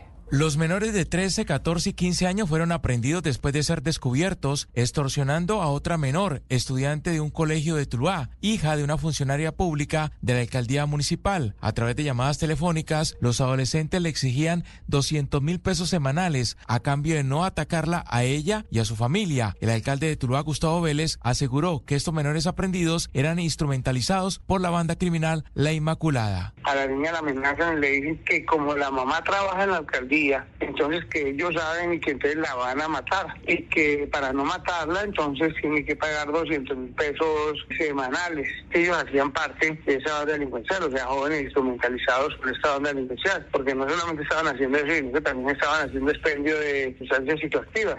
El ministro de la Defensa, Iván Velázquez, está en Cali y viajará en instantes a Tuluá para conocer de primera mano los avances de los operativos en contra de la banda criminal La Inmaculada. Gracias, Hugo Mario. Y dos integrantes del Clan del Golfo fueron capturados en las últimas horas en La Guajira. Uno de ellos tenía casa por cárcel y seguía delinquiendo. Ana María Celis. En el marco de la operación Agamenón contra el clan del Golfo, las autoridades en un primer golpe capturaron a un hombre apodado Enzo, presunto miembro de esta organización criminal, quien exigía la suma de 600 mil pesos a cambio de no atentar contra los comerciantes y además pedía otros 500 mil por un supuesto servicio de seguridad. Al respecto, el coronel William Javier Morales, subdirector del Gaula de la Policía. En el marco de la operación Agamenón, el Gaula de la Policía logra propinar un contundente golpe al clan del Golfo en el departamento de La Guajira. Es así donde se logra la incautación de 18 fusiles, un arma de fuego, más de 5.500 cartuchos, además de los accesorios para las armas. En otro operativo en Maicao se detuvo a alias Kevin por posesión ilegal de armas de fuego. Durante el allanamiento en su vivienda se encontró una pistola de calibre 9 milímetros con 17 cartuchos con la cual dormía. Lo que sorprende de esta situación es que al momento de la captura, Kevin estaba bajo arresto domiciliario por el mismo delito. Vale la pena recordar que el clan del Golfo es el responsable de diversos delitos en La Guajira como homicidios, hurtos, desplazamientos forzados, amenazas y extorsiones a diferentes sectores de la comunidad. 12 del día, 12 minutos y vamos ahora a la ciudad de Medellín con esta historia. Un hombre se robó la motocicleta del agente de tránsito que le inmovilizó la moto en un procedimiento en el municipio de Envigado en el departamento de Antioquia. Héctor David Santamaría con la historia. Los hechos ocurrieron en medio de un procedimiento de tránsito hecho por la Secretaría de Movilidad en el barrio de Alcalá, donde un hombre que es detenido por un agente en las actividades de control le inmoviliza la motocicleta en la que se desplazaba. Es tanta la ira del ciudadano que a modo de represalia decide robarle la moto al agente de tránsito. En un primer momento toma las llaves que están pegadas del vehículo y se aleja como si se la fuera a llevar. El agente lo sigue y una vez este se ha alejado lo suficiente, pues el hombre corre hacia la moto y se la lleva. El mayor Adrián Fernando Chacón, comandante de la estación de policía de Envigado. Se logra la captura de una persona por el delito de hurto, la cual durante el desarrollo de actividades de control de agentes de tránsito del municipio hurta una motocicleta adscrita a la Secretaría de Movilidad y posteriormente emprende la huida. Luego de perseguirlo por varias calles de este municipio del sur del Valle de Aburrá, logran interceptar al hombre y recuperan la motocicleta. Y el Ministerio de Transporte prorrogó por tres meses más la suspensión del cobro del peaje del municipio de Turbaco en el departamento de Bolívar. Este cobro fue suspendido desde el 2023 por múltiples protestas ciudadanas. Dalida Orozco. Hasta el próximo 13 de mayo se mantendrá la suspensión del cobro del peaje del municipio de Turbaco para las categorías 1 y 2, es decir, vehículos livianos. La medida del Ministerio de Transporte la dio a conocer el gobernador de Bolívar, Yamil Arana, quien se sumó a las voces del Comité No Más Peajes y la alcaldesa de esa población, quienes exigían que se mantuviera la suspensión del cobro en esta caseta, ubicada en la vía que comunica Turbaco con la ciudad de Cartagena. Hemos pedido en esta segunda parte del mensaje que le enviamos al señor ministro se inicie de manera inmediata mesas de diálogo, trabajo y concertación para llegar a la solución y un acuerdo definitivo. El cobro del peaje del municipio de Turbaco fue suspendido desde abril de 2023 en medio de protestas ciudadanas. Sin embargo, en agosto, el ministro de Transporte reactivó el cobro de categorías 3 en adelante. Y desde la Unidad Nacional de Gestión de Riesgo de Desastres, en medio de la contingencia por el desabastecimiento de agua, se han generado planes de acción para llevar carrotanques a varias regiones del país. Nicolás Rodríguez. Mañana sábado, la Unidad Nacional de Gestión del Riesgo de Desastres entregará 25 carrotanques de agua potable a 22 municipios del departamento de Sucre que sufren desabastecimiento de agua. Por otro lado, el director de la unidad, Olmedo López, confirma que en el caso específico de La Guajira se han desplegado 184 carrotanques y 40 nuevos vehículos que se encuentran en proceso de alistamiento técnico y operativo para iniciar esta operación. A la fecha, la Unidad Nacional de Gestión del Riesgo de Desastres ha suministrado más de 3 millones de litros de agua, beneficiando a un millón y medio de personas. Esta estrategia hace parte de la llamada Ruta del Agua, en la que ya se han beneficiado departamentos como Boyacá, Santander y Córdoba, donde se han entregado 334 carrotanques. La noticia internacional. El mundo sigue en shock por la muerte del opositor ruso al gobierno de Putin, Alexei Navalny. El alto comisionado de la ONU para los Derechos Humanos se declaró indignado por la muerte en la cárcel de Navalny y llamó a poner fin a las persecuciones de los opositores en Rusia. Desde la Casa Blanca, el asesor de seguridad nacional de Joe Biden, el señor Jake Sullivan, dijo que es una terrible tragedia y forma parte del largo y sórdido historial del Kremlin acosando a sus opositores. Desde Múnich, el presidente ucraniano Volodymyr Zelensky aprovechó los micrófonos para recalcar que Putin debe rendir cuentas ante la justicia por los crímenes cometidos, mientras que en las calles rusas las agencias internacionales reportan a esta hora que muchos jóvenes que están en contra del gobierno de Putin dicen que con el fallecimiento de Navalny la esperanza ha muerto. La noticia deportiva. La noticia deportiva llega desde la Federación Nacional de Tenis y es que anunciaron que Bogotá será la sede de la Billie Jean King Cup, la copa femenina equivalente a la Copa Davis. Entre el 8 y el 13 de abril, la capital de la República recibirá Argentina, Ecuador, Venezuela, Perú y Chile para disputar el Grupo 1 de la Zona América, que da dos cupos a los playoffs de la Billie Jean King Cup. En esta ocasión, el capitán del equipo nacional será Alejandro González, quien reemplaza a Fabiola Zuluaga. Esta será la octava vez que Colombia albergue el torneo, pero la primera vez que Bogotá será la sede. La última fue Cúcuta en abril del 2023. Esta vez la superficie elegida será el polvo de ladrillo en el Club Los Lagartos, sede ya aprobada por la Federación Internacional de Tenis. Las principales tendencias en redes sociales. A esta hora la tendencia en redes sociales es Ventino, la banda musical femenina que dejó sorprendidos a sus fanáticos al anunciar su separación. La agrupación de cuatro integrantes, que además tuvo su propia serie en Caracol Televisión, contó a través de sus redes sociales que luego de nueve años juntas en la música tomarán caminos diferentes. Agradecieron a sus fanáticos, pero además anunciaron su último álbum. Estas y más tendencias en blurradio.com.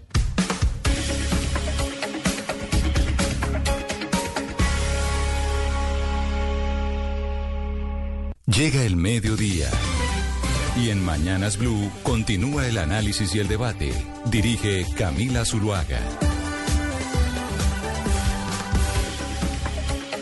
12 del día, son las 12 del día 18 minutos y les damos la bienvenida a quienes estaban en sus noticieros locales en Medellín, en Cali, en Barranquilla, en Bucaramanga. Siguen ustedes ahora conectados con la edición central de Mañanas Blue. Gracias por continuar con nosotros también a través de nuestro canal de YouTube de Blue Radio en vivo y enviándonos sus mensajes al 301-764-4108.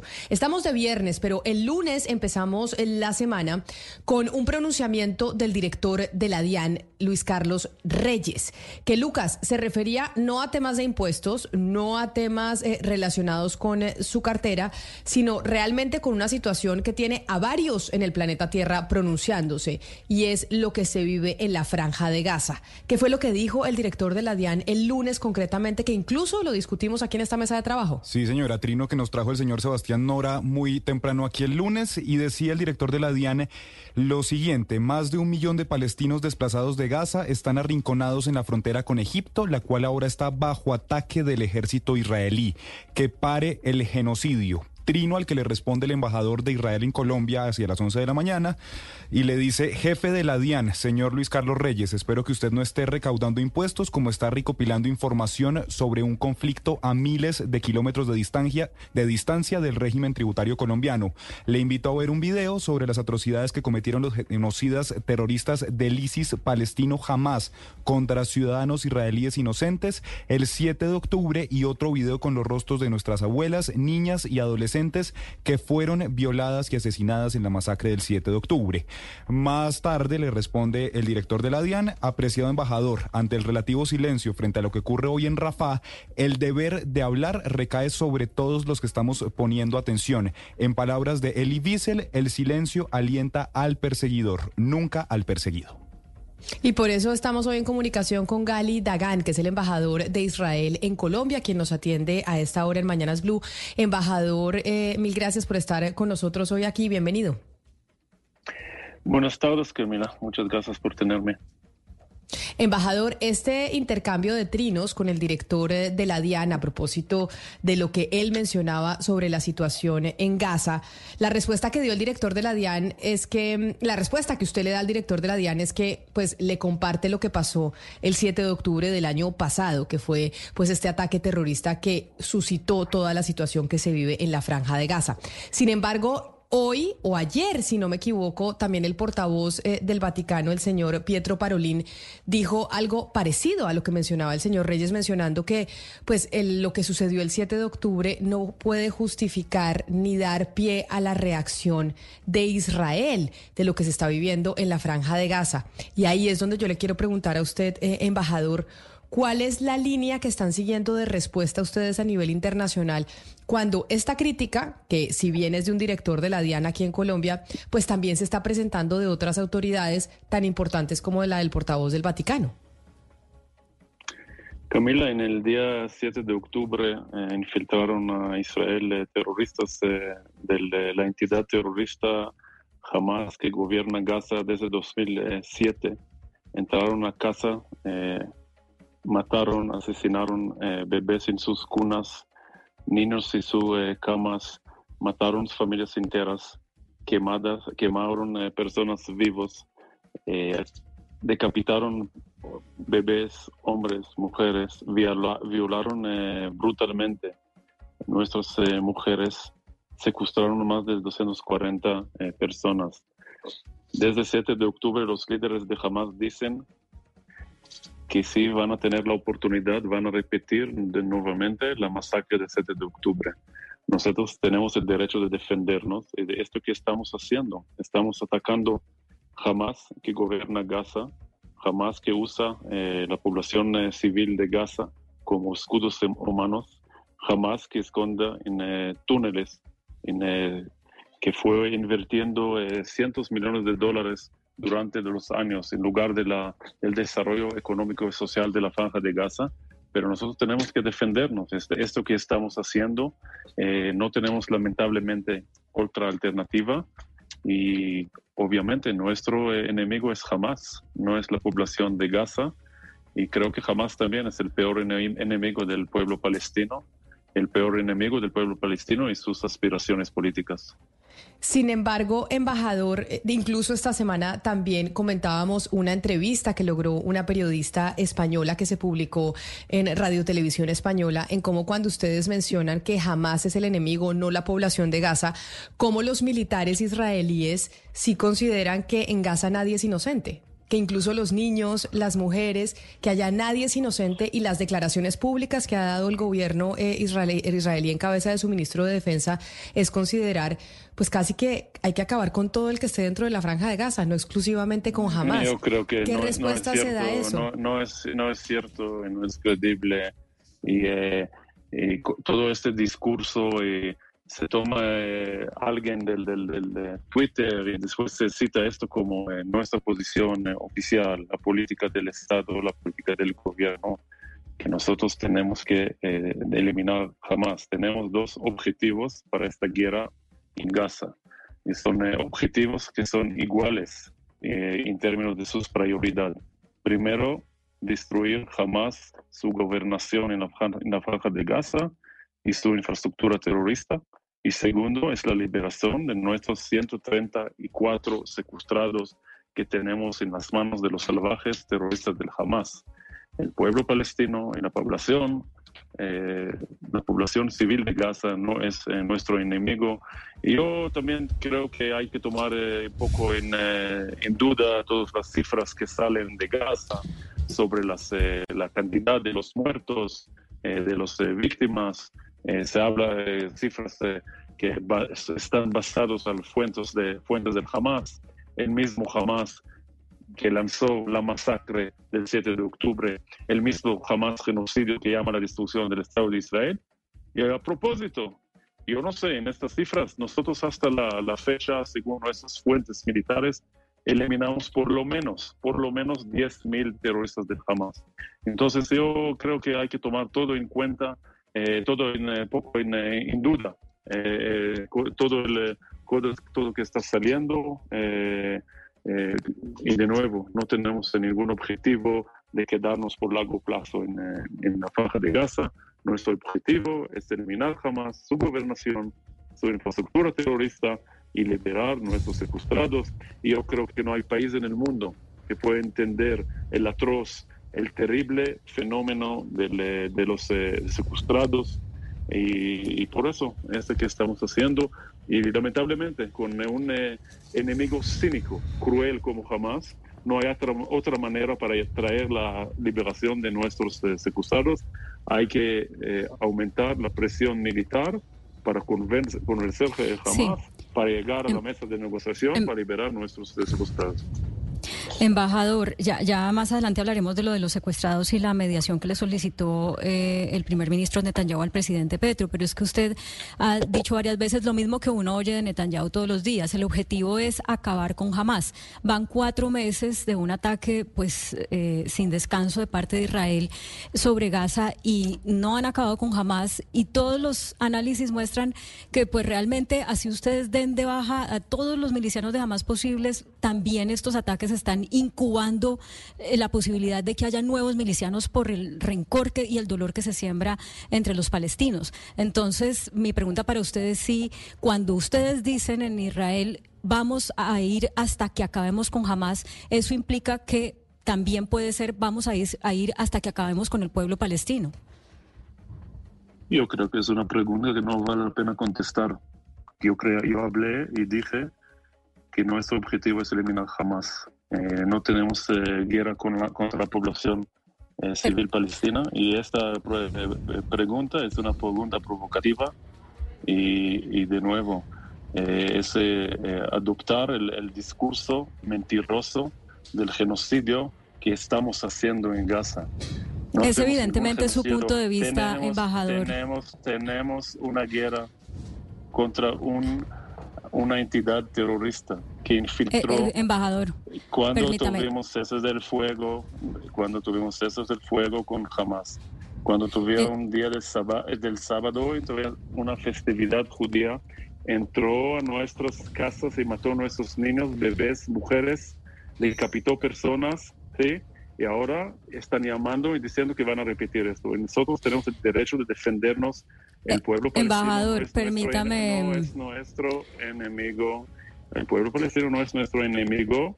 Nuestro enemigo en jamás. Nosotros Bueno, eso, eh, eh, me parece que con eso que dice ahorita. A la Gaza, sí. Sí, me, eh, per- permítame varias cosas. Lo primero es que aquí desde el día uno hemos rechazado ese ataque de Hamas al- a, Israel eh, y lo seguimos rechazando en el día eh, a día y hemos destacado también pues la legitimidad del miedo que sienten eh, los israelíes y su derecho a defenderse. Pero eh, con todo respeto, pues a usted no le corresponde decir si la, si la pregunta eh, pues es pertinente o no pertinente porque esto es una entrevista y por eso yo sí que considero legítimo que usted conteste pues una pregunta que sí se hace mucha gente, no solamente yo, y es hasta dónde va a llegar Israel, porque si acabar con Hamas implica acabar con el pueblo palestino, pues la pregunta es, ¿ustedes están dispuestos a eso, ya que es tan claro desde su declaración, desde las posturas que da Netanyahu todos los días, que ustedes no van a hacer ninguna negociación, no van a hacer nada hasta que no acaben con Hamas? De nuevo, eh, gracias por la lección moral, pero esa eh, pregunta es, eh, no, no vale la pena eh, contestarla. Puedo- yo comenté y contesté. Nuestro enemigo es el Hamas. No tenemos ninguna eh, intención eh, contra la población civil de Gaza y no ten- tenemos ninguna intención, como usted dijo. Por eso es una pregunta provocativa, ¿sí? Y que, y que toma el narrativo de personas de otro lado que son enemigos, eh, peores enemigos de Israel. Y puedes ver cuántos palestinos estuvieron, estuvieron en el eh, 1949, cuándo fue la población de los palestinos en el mundo y cuánto hay hoy día. Cuántos palestinos estuvieron en las zonas palestinas hoy día, en Cisjordania, en Gaza, hay cinco veces más. Entonces, llamar este discurso, usar este discurso de genocidio, discúlpame, es un, es un eh, términos eh, que intentan, eh, en final del día, sacovar la legitimidad del derecho de existencia del Estado de Israel. Y ese discurso, el siguiente, es desde el río hasta el mar, Palestina sea libre. ¿ok? Entonces, con todo el respeto, en toda esta lección moral, esta que pregunta no está en el lugar. Sí, embajador, hace unos días el señor Martin Griffiths, que es el jefe de asuntos humanitarios de las Naciones Unidas, dijo que para la ONU jamás no es un grupo terrorista, sino que es un movimiento político y que es muy difícil desalojar a estos grupos sin una solución negociada que incluya sus aspiraciones. ¿Qué opinan ustedes en Israel de estas declaraciones y de que jamás no esté designado como un grupo terrorista? Bueno, eh, jamás es designado como el grupo terrorista en los Estados Unidos, en la Unión Europea, en Canadá, en eh, otros países en el mundo. Yo creo también eh, que el gobierno colombiano anterior declaró eh, jamás como una organización terrorista. Entonces, bueno, para tener y conseguir lograr designación como organización terrorista en Consejo de Seguridad hay que tener el voto de Rusia y de China.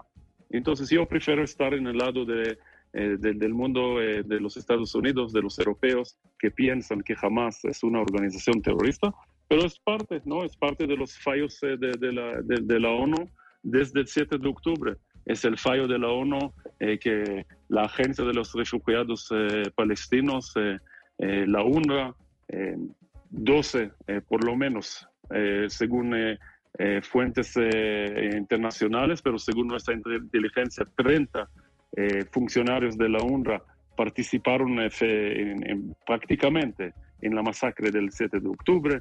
Es la UNRWA, es la UNRWA que 7% de sus eh, empleos, de sus funcionarios en Gaza, tienen vínculos con Hamas y Jihad Islámico Palestino. Es lo mismo uno que tomó por lo menos un mes de las organizaciones por los derechos de las mujeres hasta que levantaron la voz y condenaron las masivas eh, eh, violaciones de nuestras mujeres. Entonces, con todo el respeto a la ONU y señor Martin Griffith, ¿no? Martin Griffith fue el enviado de, de, de, las Naciones Unidas por Yemen, ¿no? La guerra de Yemen que hasta la fecha eh, han muerto más de 400 mil personas. Entonces, estas personas creo tienen también una, una, una, poco problema con, con la orientación Embajador, hace algunas horas el presidente Gustavo Petro, a través de la cuenta en la red social X, dijo que todos los que excluyen a la CIDH y a la ONU de sus países no solo lo hacen porque no quieren saber nada de derecho internacional humanitario, sino porque desencadenan dictaduras y genocidios. Dice Petro, son los Videla, Netanyahu y Pinochet de hoy y son aprendices de Hitler.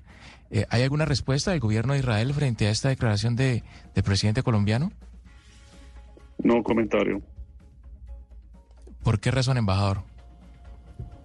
Yo no voy a hacer mi diplomacia vía eh, eh, megáfonos, no voy a conductar conducir una diplomacia de megáfonos. entonces, no tengo comentario sobre este pronunciamiento. Embajador Dagan, eh, oyéndolo me quedo pensando cómo puede Israel pensar que puede tener éxito la solicitud que le hizo el primer ministro Netanyahu al presidente Petro para la liberación de los rehenes. Eh, si el presidente Petro justamente hace parte de esos eh, líderes que en el mundo han rechazado eh, la manera como Israel reaccionó al ataque que recibió por parte de Hamas y han eh, usado palabras que evidentemente a usted le causan eh, mucho rechazo como genocidio. ¿Cómo ustedes pueden pretender que tengan éxito, que tenga éxito esa solicitud y en qué va? Nosotros valoramos la vida y tenemos una deuda moral a todos nuestros secuestrados tenemos un eh, bebé eh, de un año allá, su hermano de cuatro años, sus padres. Tenemos 134 eh, personas secuestradas. Lamentablemente, por lo menos 30 de ellos ya están muertos. y nosotros hacemos todos los esfuerzos para liberar a ellos y vamos a tocar cualquier puerta que podemos para intentar recibir ayuda. la carta que nosotros mandamos en canales diplomáticos eh, discretos que alguien eh, decidió filtrar. Eh, también salió a muchos líderes, jefes de estados en el mundo, también en este continente. nuestro primer ministro están haciendo llamadas, nuestro presidente, nuestro canciller y nuestro presidente del Congreso y cada israelí que pueda hacer algo está intentando tocar cualquier puerta para intentar recibir ayuda para liberar nuestros secuestrados. Entre los secuestrados, a propósito, hay también un eh, ciudadano colombiano que se llama el Canabujpot, casado con, un con colombiano que se llama Rebeca y tiene un hijo que es colombiano de tres años. Entonces, eh, si el presidente eh, Petro eh, puede hacer algo para liberar un ciudadano colombiano, creo que sería un, algo muy, muy importante. Y por eso nosotros hacemos todos estos esfuerzos y mandamos todas estas cartas a todo el mundo. Claro, y por eso usted dice, embajador, que ustedes valoran mucho la vida y por esa razón le pidieron la solicitud al presidente Gustavo Petro. Sin embargo, le reitero lo que dijo el Vaticano ayer y es el tema de la proporcionalidad, porque esta semana Israel nuevamente fue noticia por cuenta de cómo rescataron a dos rehenes que tenían en la franja de Gaza el grupo de Hamas, pero este rescate pues eh, se llevó la vida o tuvo que llevarse la vida de aproximadamente 100 personas en la franja, si no me equivoco. Entonces, ahí es donde el, donde el interrogante que queda sobre lo que está pasando en la franja de Gaza es cuál es el nivel de proporcionalidad que se debe manejar. ¿Hasta qué punto eh, se va a llegar en este, en este conflicto para que se justifique lo que pasó el, el 7 de octubre? Nosotros, eh, los nuestros dos secuestrados de 60 y 70 años, que a propósito, a través de mediación de Qatar, mandamos eh, medicamentos para ellos eh, y después que salieron dijeron que no, lo, no las recibieron eh, las, los medicamentos.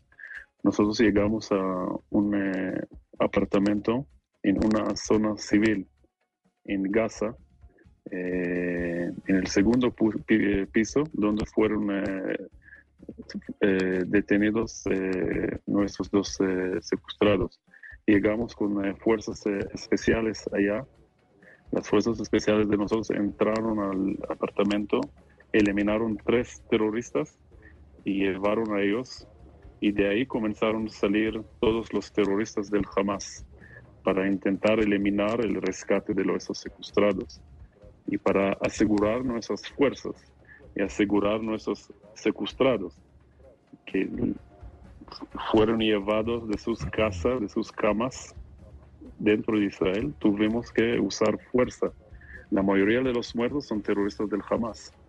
Pero entonces, cuando se habla sobre proporcionalidad, ¿por qué ellos estuvieron allá? ¿Por qué se quedaron allá más de cuatro meses como secuestrados dentro de la población civil? ¿Qué puso a ellos allá? ¿Quién tiene la culpa que ellos estuvieron allá?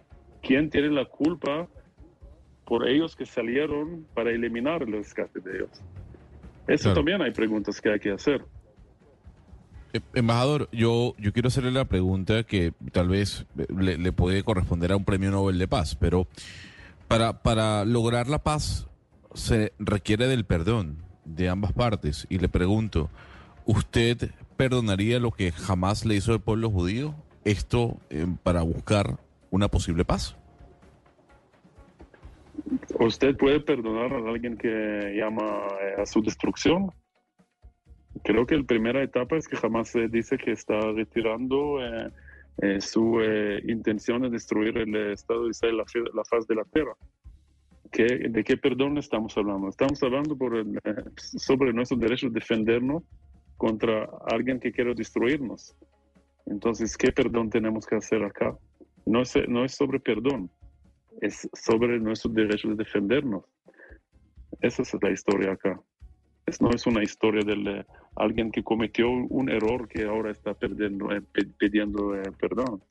Es, algo, es alguien que hizo eh, unas atrocidades peores en nuestra historia de la existencia de los 75 años del Estado de Israel. El, eh, un solo día que tuvimos eh, la cantidad más alta de judíos muertos en un eh, solo día y una entidad que dice y su portavoces y líderes han dicho que van a repetir la masacre del 7 de octubre. Entonces, ¿de qué perdón estamos hablando? ¿Qué perdón?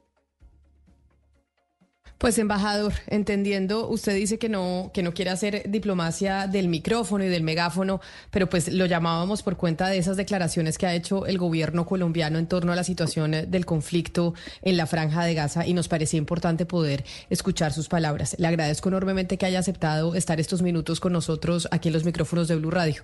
Un saludo especial para usted y feliz fin de semana. Gracias. Un saludo. Son las 12 del día, 41 minutos. Era el embajador de Israel, Gali Dagan. Es el embajador de ese país en Colombia, pues hablando y respondiendo lo que han dicho algunos funcionarios del gobierno del presidente Gustavo Petro de lo que está pasando en la franja de Gaza, pero no solo funcionarios del gobierno colombiano, sino diferentes países del mundo que se están pronunciando sobre lo que está pasando en Medio Oriente.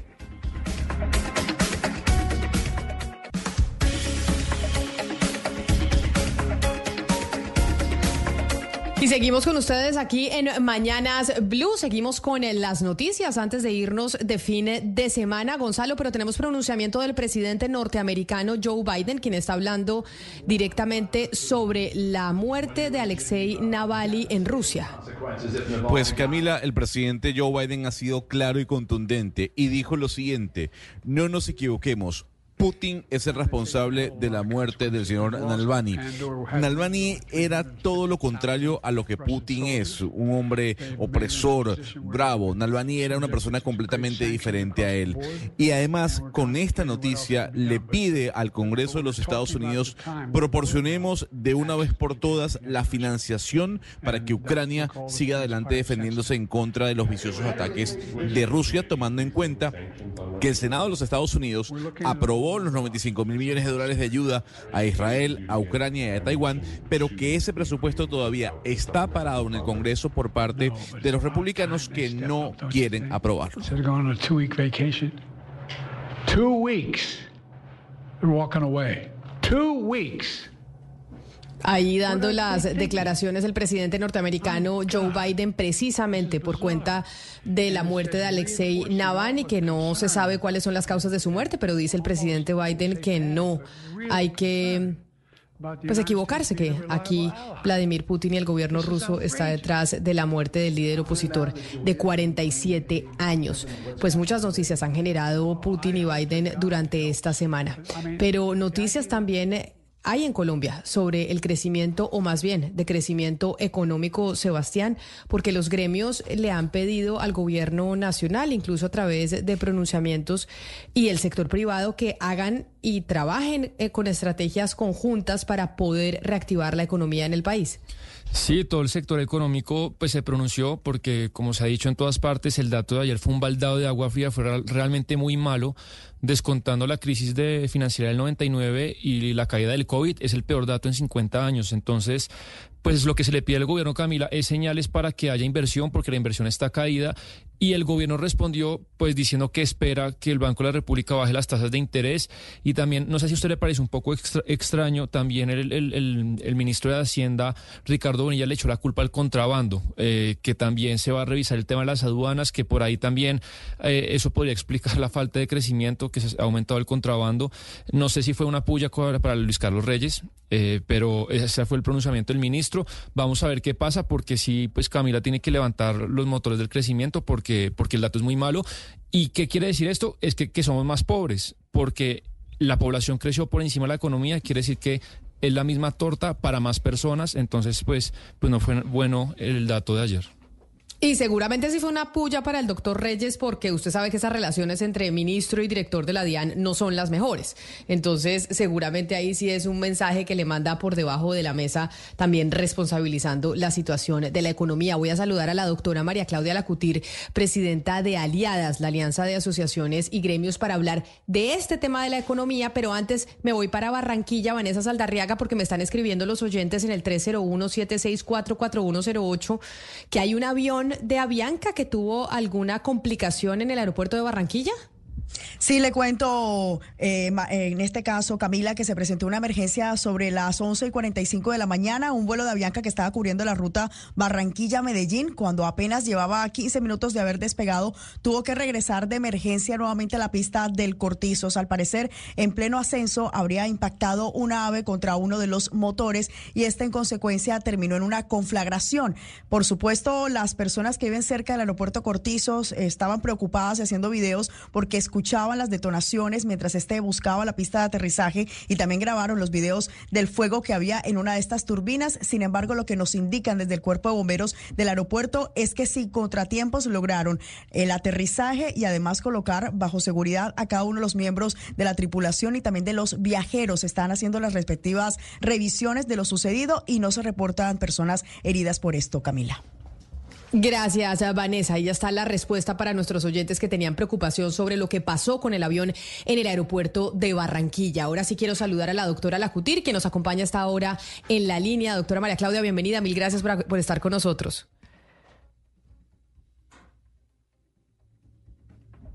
Doctora Lacutir.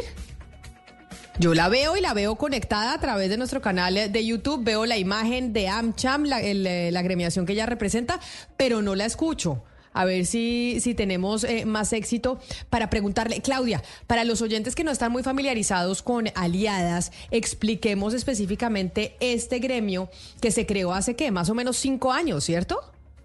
Un poquito menos, Camila. es un gremio que, surgió eh, para recoger a muchas empresas que no estaban dentro de otros gremios de gremios, como por ejemplo el Consejo Gremial Nacional. en Aliadas, em, pues hay empresas de tecnología, hay empresas de comercio, eh, y bueno, tienen, eh, son 16 miembros fundadores, pero en total ya van 40 asociaciones y gremios más pequeños que representan a 7 mil empresas del país que generan 5 millones de empleos en el territorio nacional. Son, eh, como le digo, empresas pues de, muchos sectores, como el sector tecnológico, como el sector eh, comunicaciones, entre otros, que vienen haciendo incidencia eh, con el gobierno desde hace, si no estoy mal, unos tres años. Bueno, pues ahora sí retomamos la comunicación con la doctora Lacutir, que creo que ya pudimos arreglar el sonido. Doctora Lacutir, bienvenida. Gracias por atendernos. Muchas gracias, Camila. No sé si me están oyendo, yo los escucho a ustedes muy bien. Muchas gracias por la invitación. La oímos y la vemos y la vemos perfectamente y ah, le agradezco que nos regale este tiempo porque ayer a esta hora más o menos hablábamos con la directora del eh, DANE dando o conociendo las cifras de crecimiento del 2023 y este baldado de agua fría que no se esperaban muchos, porque los peores pronósticos no daban un crecimiento de la economía del 0.6% y las manufacturas fue lo que más cayó, casi eh, más de un 4%. Y le quería preguntar yo a usted, ¿a qué se debió eso? ¿Cuál fue la razón de ese decrecimiento tan importante de las manufacturas? Bueno, tenemos que tener en cuenta que no solamente es un tema nacional, sino también un tema internacional.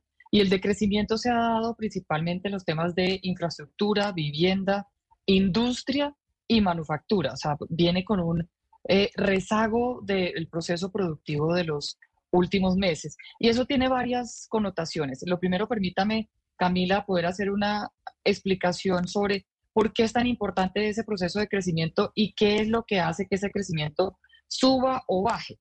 Y parte del, ejercicio es que el crecimiento en el país, el 80% del crecimiento se da por el consumo de los hogares. El consumo de los hogares se da por salario, subsidio, renta, un 68.7%, un 28% por el crédito y un 4% por remesa. El 20% restante es por inversión. Entonces, tomemos la parte del consumo de los hogares, que explica mucho de por qué está cayendo eh, el crecimiento y por qué se está dando estas connotaciones de crecimiento de algunos sectores. El consumo de los hogares, que es el que genera el 80% del crecimiento del país, el salario ha venido en un proceso de freno. ¿Por qué? Porque hay una desaceleración de la generación de empleo. Estamos viendo un desempleo que aumenta si lo tomamos desestacionalizado, con unos crecimientos de ese desempleo del 9% en agosto y termina en diciembre en 10% lo que quiere decir que cada vez menos se genera empleo. Al no generar empleo, pues efectivamente hay menos salario y hay menos personas que tienen un recurso para poder hacer consumo. El 84% del empleo se genera formal, se genera por el sector privado.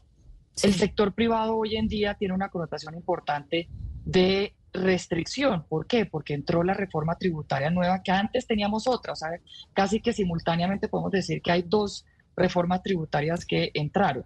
Al mismo tiempo se están limitando muchos de los sectores que hoy en día generan un ingreso importante, generación de empleo, como es petróleo, minería, salud, eh, energía, muchos sectores que efectivamente han venido haciendo un proceso de crecimiento y la generación de empleo no se está dando.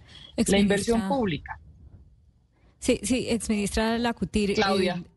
Sí, ayer cuando el ministro de Hacienda reaccionó a esta cifra del PIB del 2023, pues dio una mirada optimista. Dijo que, pues sí, que de todas maneras ya en el primer, en el último trimestre del año pasado, pues se había conjurado ese miedo de recesión que, que se tenía y entonces por ende, pues lo que uno entiende es que el gobierno considera que ya estamos en una senda en la que si bien esta cifra que salió ayer es negativa, las siguientes no deberían ser así. ¿Usted qué, qué, sabor le deja esa reacción del ministro? ¿Qué cosas cree que le hacen falta al gobierno por hacer? Lastimosamente no podemos estar de acuerdo porque lo que sí hemos mencionado desde Aliadas desde enero de este año es que el gran desafío del país el 2024 va a ser el crecimiento. Nosotros estamos viendo una demanda que se ha enfriado, estamos viendo unos costos que se han aumentado y que de una u otra forma siguen jalonando la inflación, que a pesar que ha disminuido, la inflación hoy en día también pesa el costo eh, dentro de este proceso del IPC.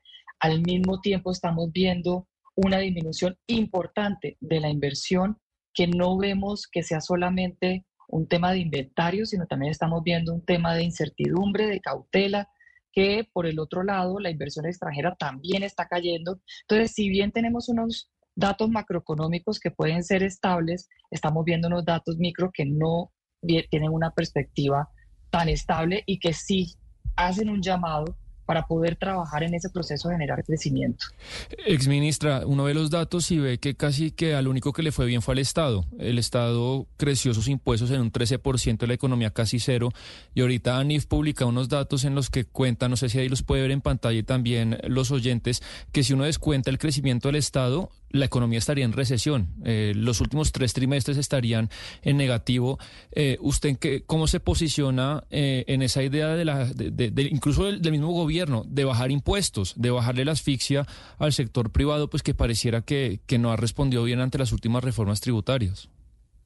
Lo primero es que si bien tuvo un buen recaudo, no cumplió la meta, o sea que tampoco podemos decir que le fue totalmente bien.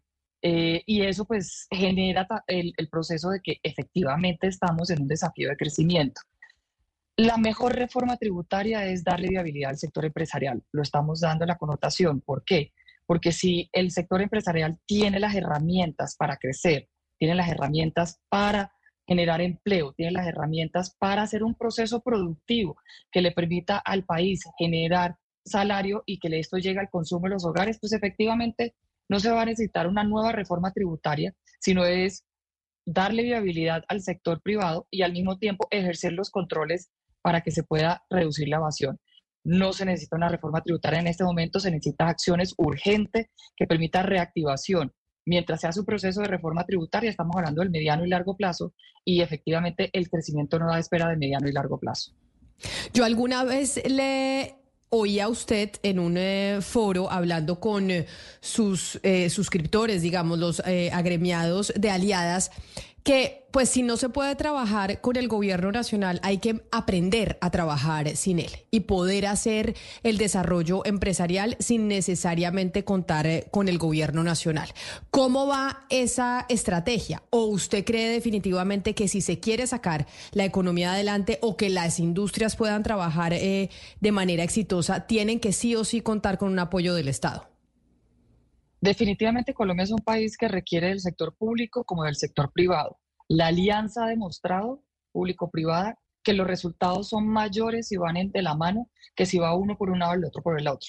Sin embargo, el sector empresarial tiene una responsabilidad dentro de la democracia. Es una de las instituciones más robustas que genera mayor confianza en los colombianos. Y en ese sentido, pues tenemos que seguir construyendo país. No podemos dejar de hacer la gestión que están llamadas las empresas de hacerlo. Y eso está resolver los problemas y dar soluciones a los problemas que se tienen los ciudadanos a través de productos, a través de servicios, a través de acciones que permiten avanzar y darle una mejor calidad de vida a los colombianos, pero también a través de la generación de empleo. Lo estamos viendo con el crecimiento. Es una de las variables más importantes del país. El 80% del consumo de los hogares genera el crecimiento. Ese consumo de los hogares, el 68% está dado por el salario y otras variables. No podemos dejar de seguir insistiendo en esa generación de empleo y de hecho hemos dado unos resultados importantes. Hoy tenemos un programa que le ha dado empleo a más de 7.423 jóvenes de estratos 1 y 2 vulnerables, de los cuales 4.000 ya son bilingües. ¿Y eso por qué es tan importante? Porque un joven que entra a ser parte del mercado laboral formal no está ganando 1.200.000, gana más, gana 1.600.000, 1.800.000 en promedio. Y si habla un segundo idioma, puede duplicar el valor de ese ingreso. Entonces, parte de la necesidad para reducir las brechas sociales es la generación de ingresos que permita a los colombianos, sobre todo a los menos favorecidos, a tener recursos que puedan llevar alimentos a su familia, reducir el hambre, incrementar la educación que les permita generar mayor mayores oportunidades. Pero entonces, para resumir, si están teniendo ustedes una coordinación de trabajo entre el sector privado y el gobierno nacional o no? Sí se está teniendo eh, en ciertas áreas. Por ejemplo, con el ministro de Hacienda hemos tenido varias reuniones en las que hemos podido avanzar en diferentes temáticas. Parte del ejercicio que se contribuyó, porque creo que fuimos todos los gremios del sector productivo, somos más de 60 gremios hoy en día en Colombia, que eh, hicieron una mención sobre los temas importantes del presupuesto, que también están trabajando en acciones que permitan llevar al empleo, no solamente a generar empleo, sino generar empleo formal, que podamos trabajar en acciones conjuntas, pero no solamente con el gobierno nacional, con los gobiernos locales, con las regiones. Venimos trabajando con los diferentes alcaldes y gobernadores porque también hay un ejercicio que se puede hacer conjuntamente con las regiones. Pues es la directora de Aliadas, la presidenta de Aliadas, la doctora y la exministra María Claudia Lacutir. Señora Lacutir, mil gracias por atendernos. Feliz fin de semana. Muchas gracias a ustedes. Lo mismo, que tengan un gran fin de semana. Este es uno de los pronunciamientos, Sebastián, en torno a los datos económicos que se conocieron esta semana. Otra de las noticias importantes de la semana que termina. Y también se pronunció el, em, ¿cómo se llama? El que, el que agremia a todos, lo, el Consejo Gremial, que agremia a todos aquellos que están eh, agremiados en Colombia y que también le dijeron al, gobierno, tenemos que, em, tenemos que trabajar en conjunto y ver cómo podemos, pues, impulsar la economía para el 2024. Sí, Bruce McMaster, que lidera el Consejo Gremial. todos los gremios, Camila, se han pronunciado porque, porque el dato es preocupante. Eh, lo decía ahorita la doctora Lacutir, pues la economía colombiana no se había comportado así desde hace mucho tiempo. Esperemos que el gobierno oiga, que haya mejores señales para que las empresas inviertan y para que pues se vuelva a generar empleo, porque, porque veníamos de dos años muy buenos eh, y pareciera que, que, el que este, según las proyecciones, tampoco va a ser muy alentador. Pero bueno, vamos a ver qué, qué acciones toma el gobierno. Pues así nosotros llegamos al final de esta emisión de Mañanas Blue, terminando la semana. Ustedes que descansen estos días, nos volvemos a encontrar el lunes, pero sigan conectados con nuestros compañeros de Meridiano Blue, que traen muchas más noticias para ustedes de lo que está pasando en Colombia y de lo que está pasando en el mundo. With lucky landslots, you can get lucky just about anywhere. Dearly beloved, we are gathered here today to. Has anyone seen the bride and groom? Sorry, sorry, we're here. We were getting lucky in the limo and we lost track of time. No, Lucky Land Casino, with cash prizes that add up quicker than a guest registry. In that case, I pronounce you lucky. Play for free at LuckyLandSlots.com. Daily bonuses are waiting. No purchase necessary. Void where prohibited by law. 18 plus. Terms and conditions apply. See website for details.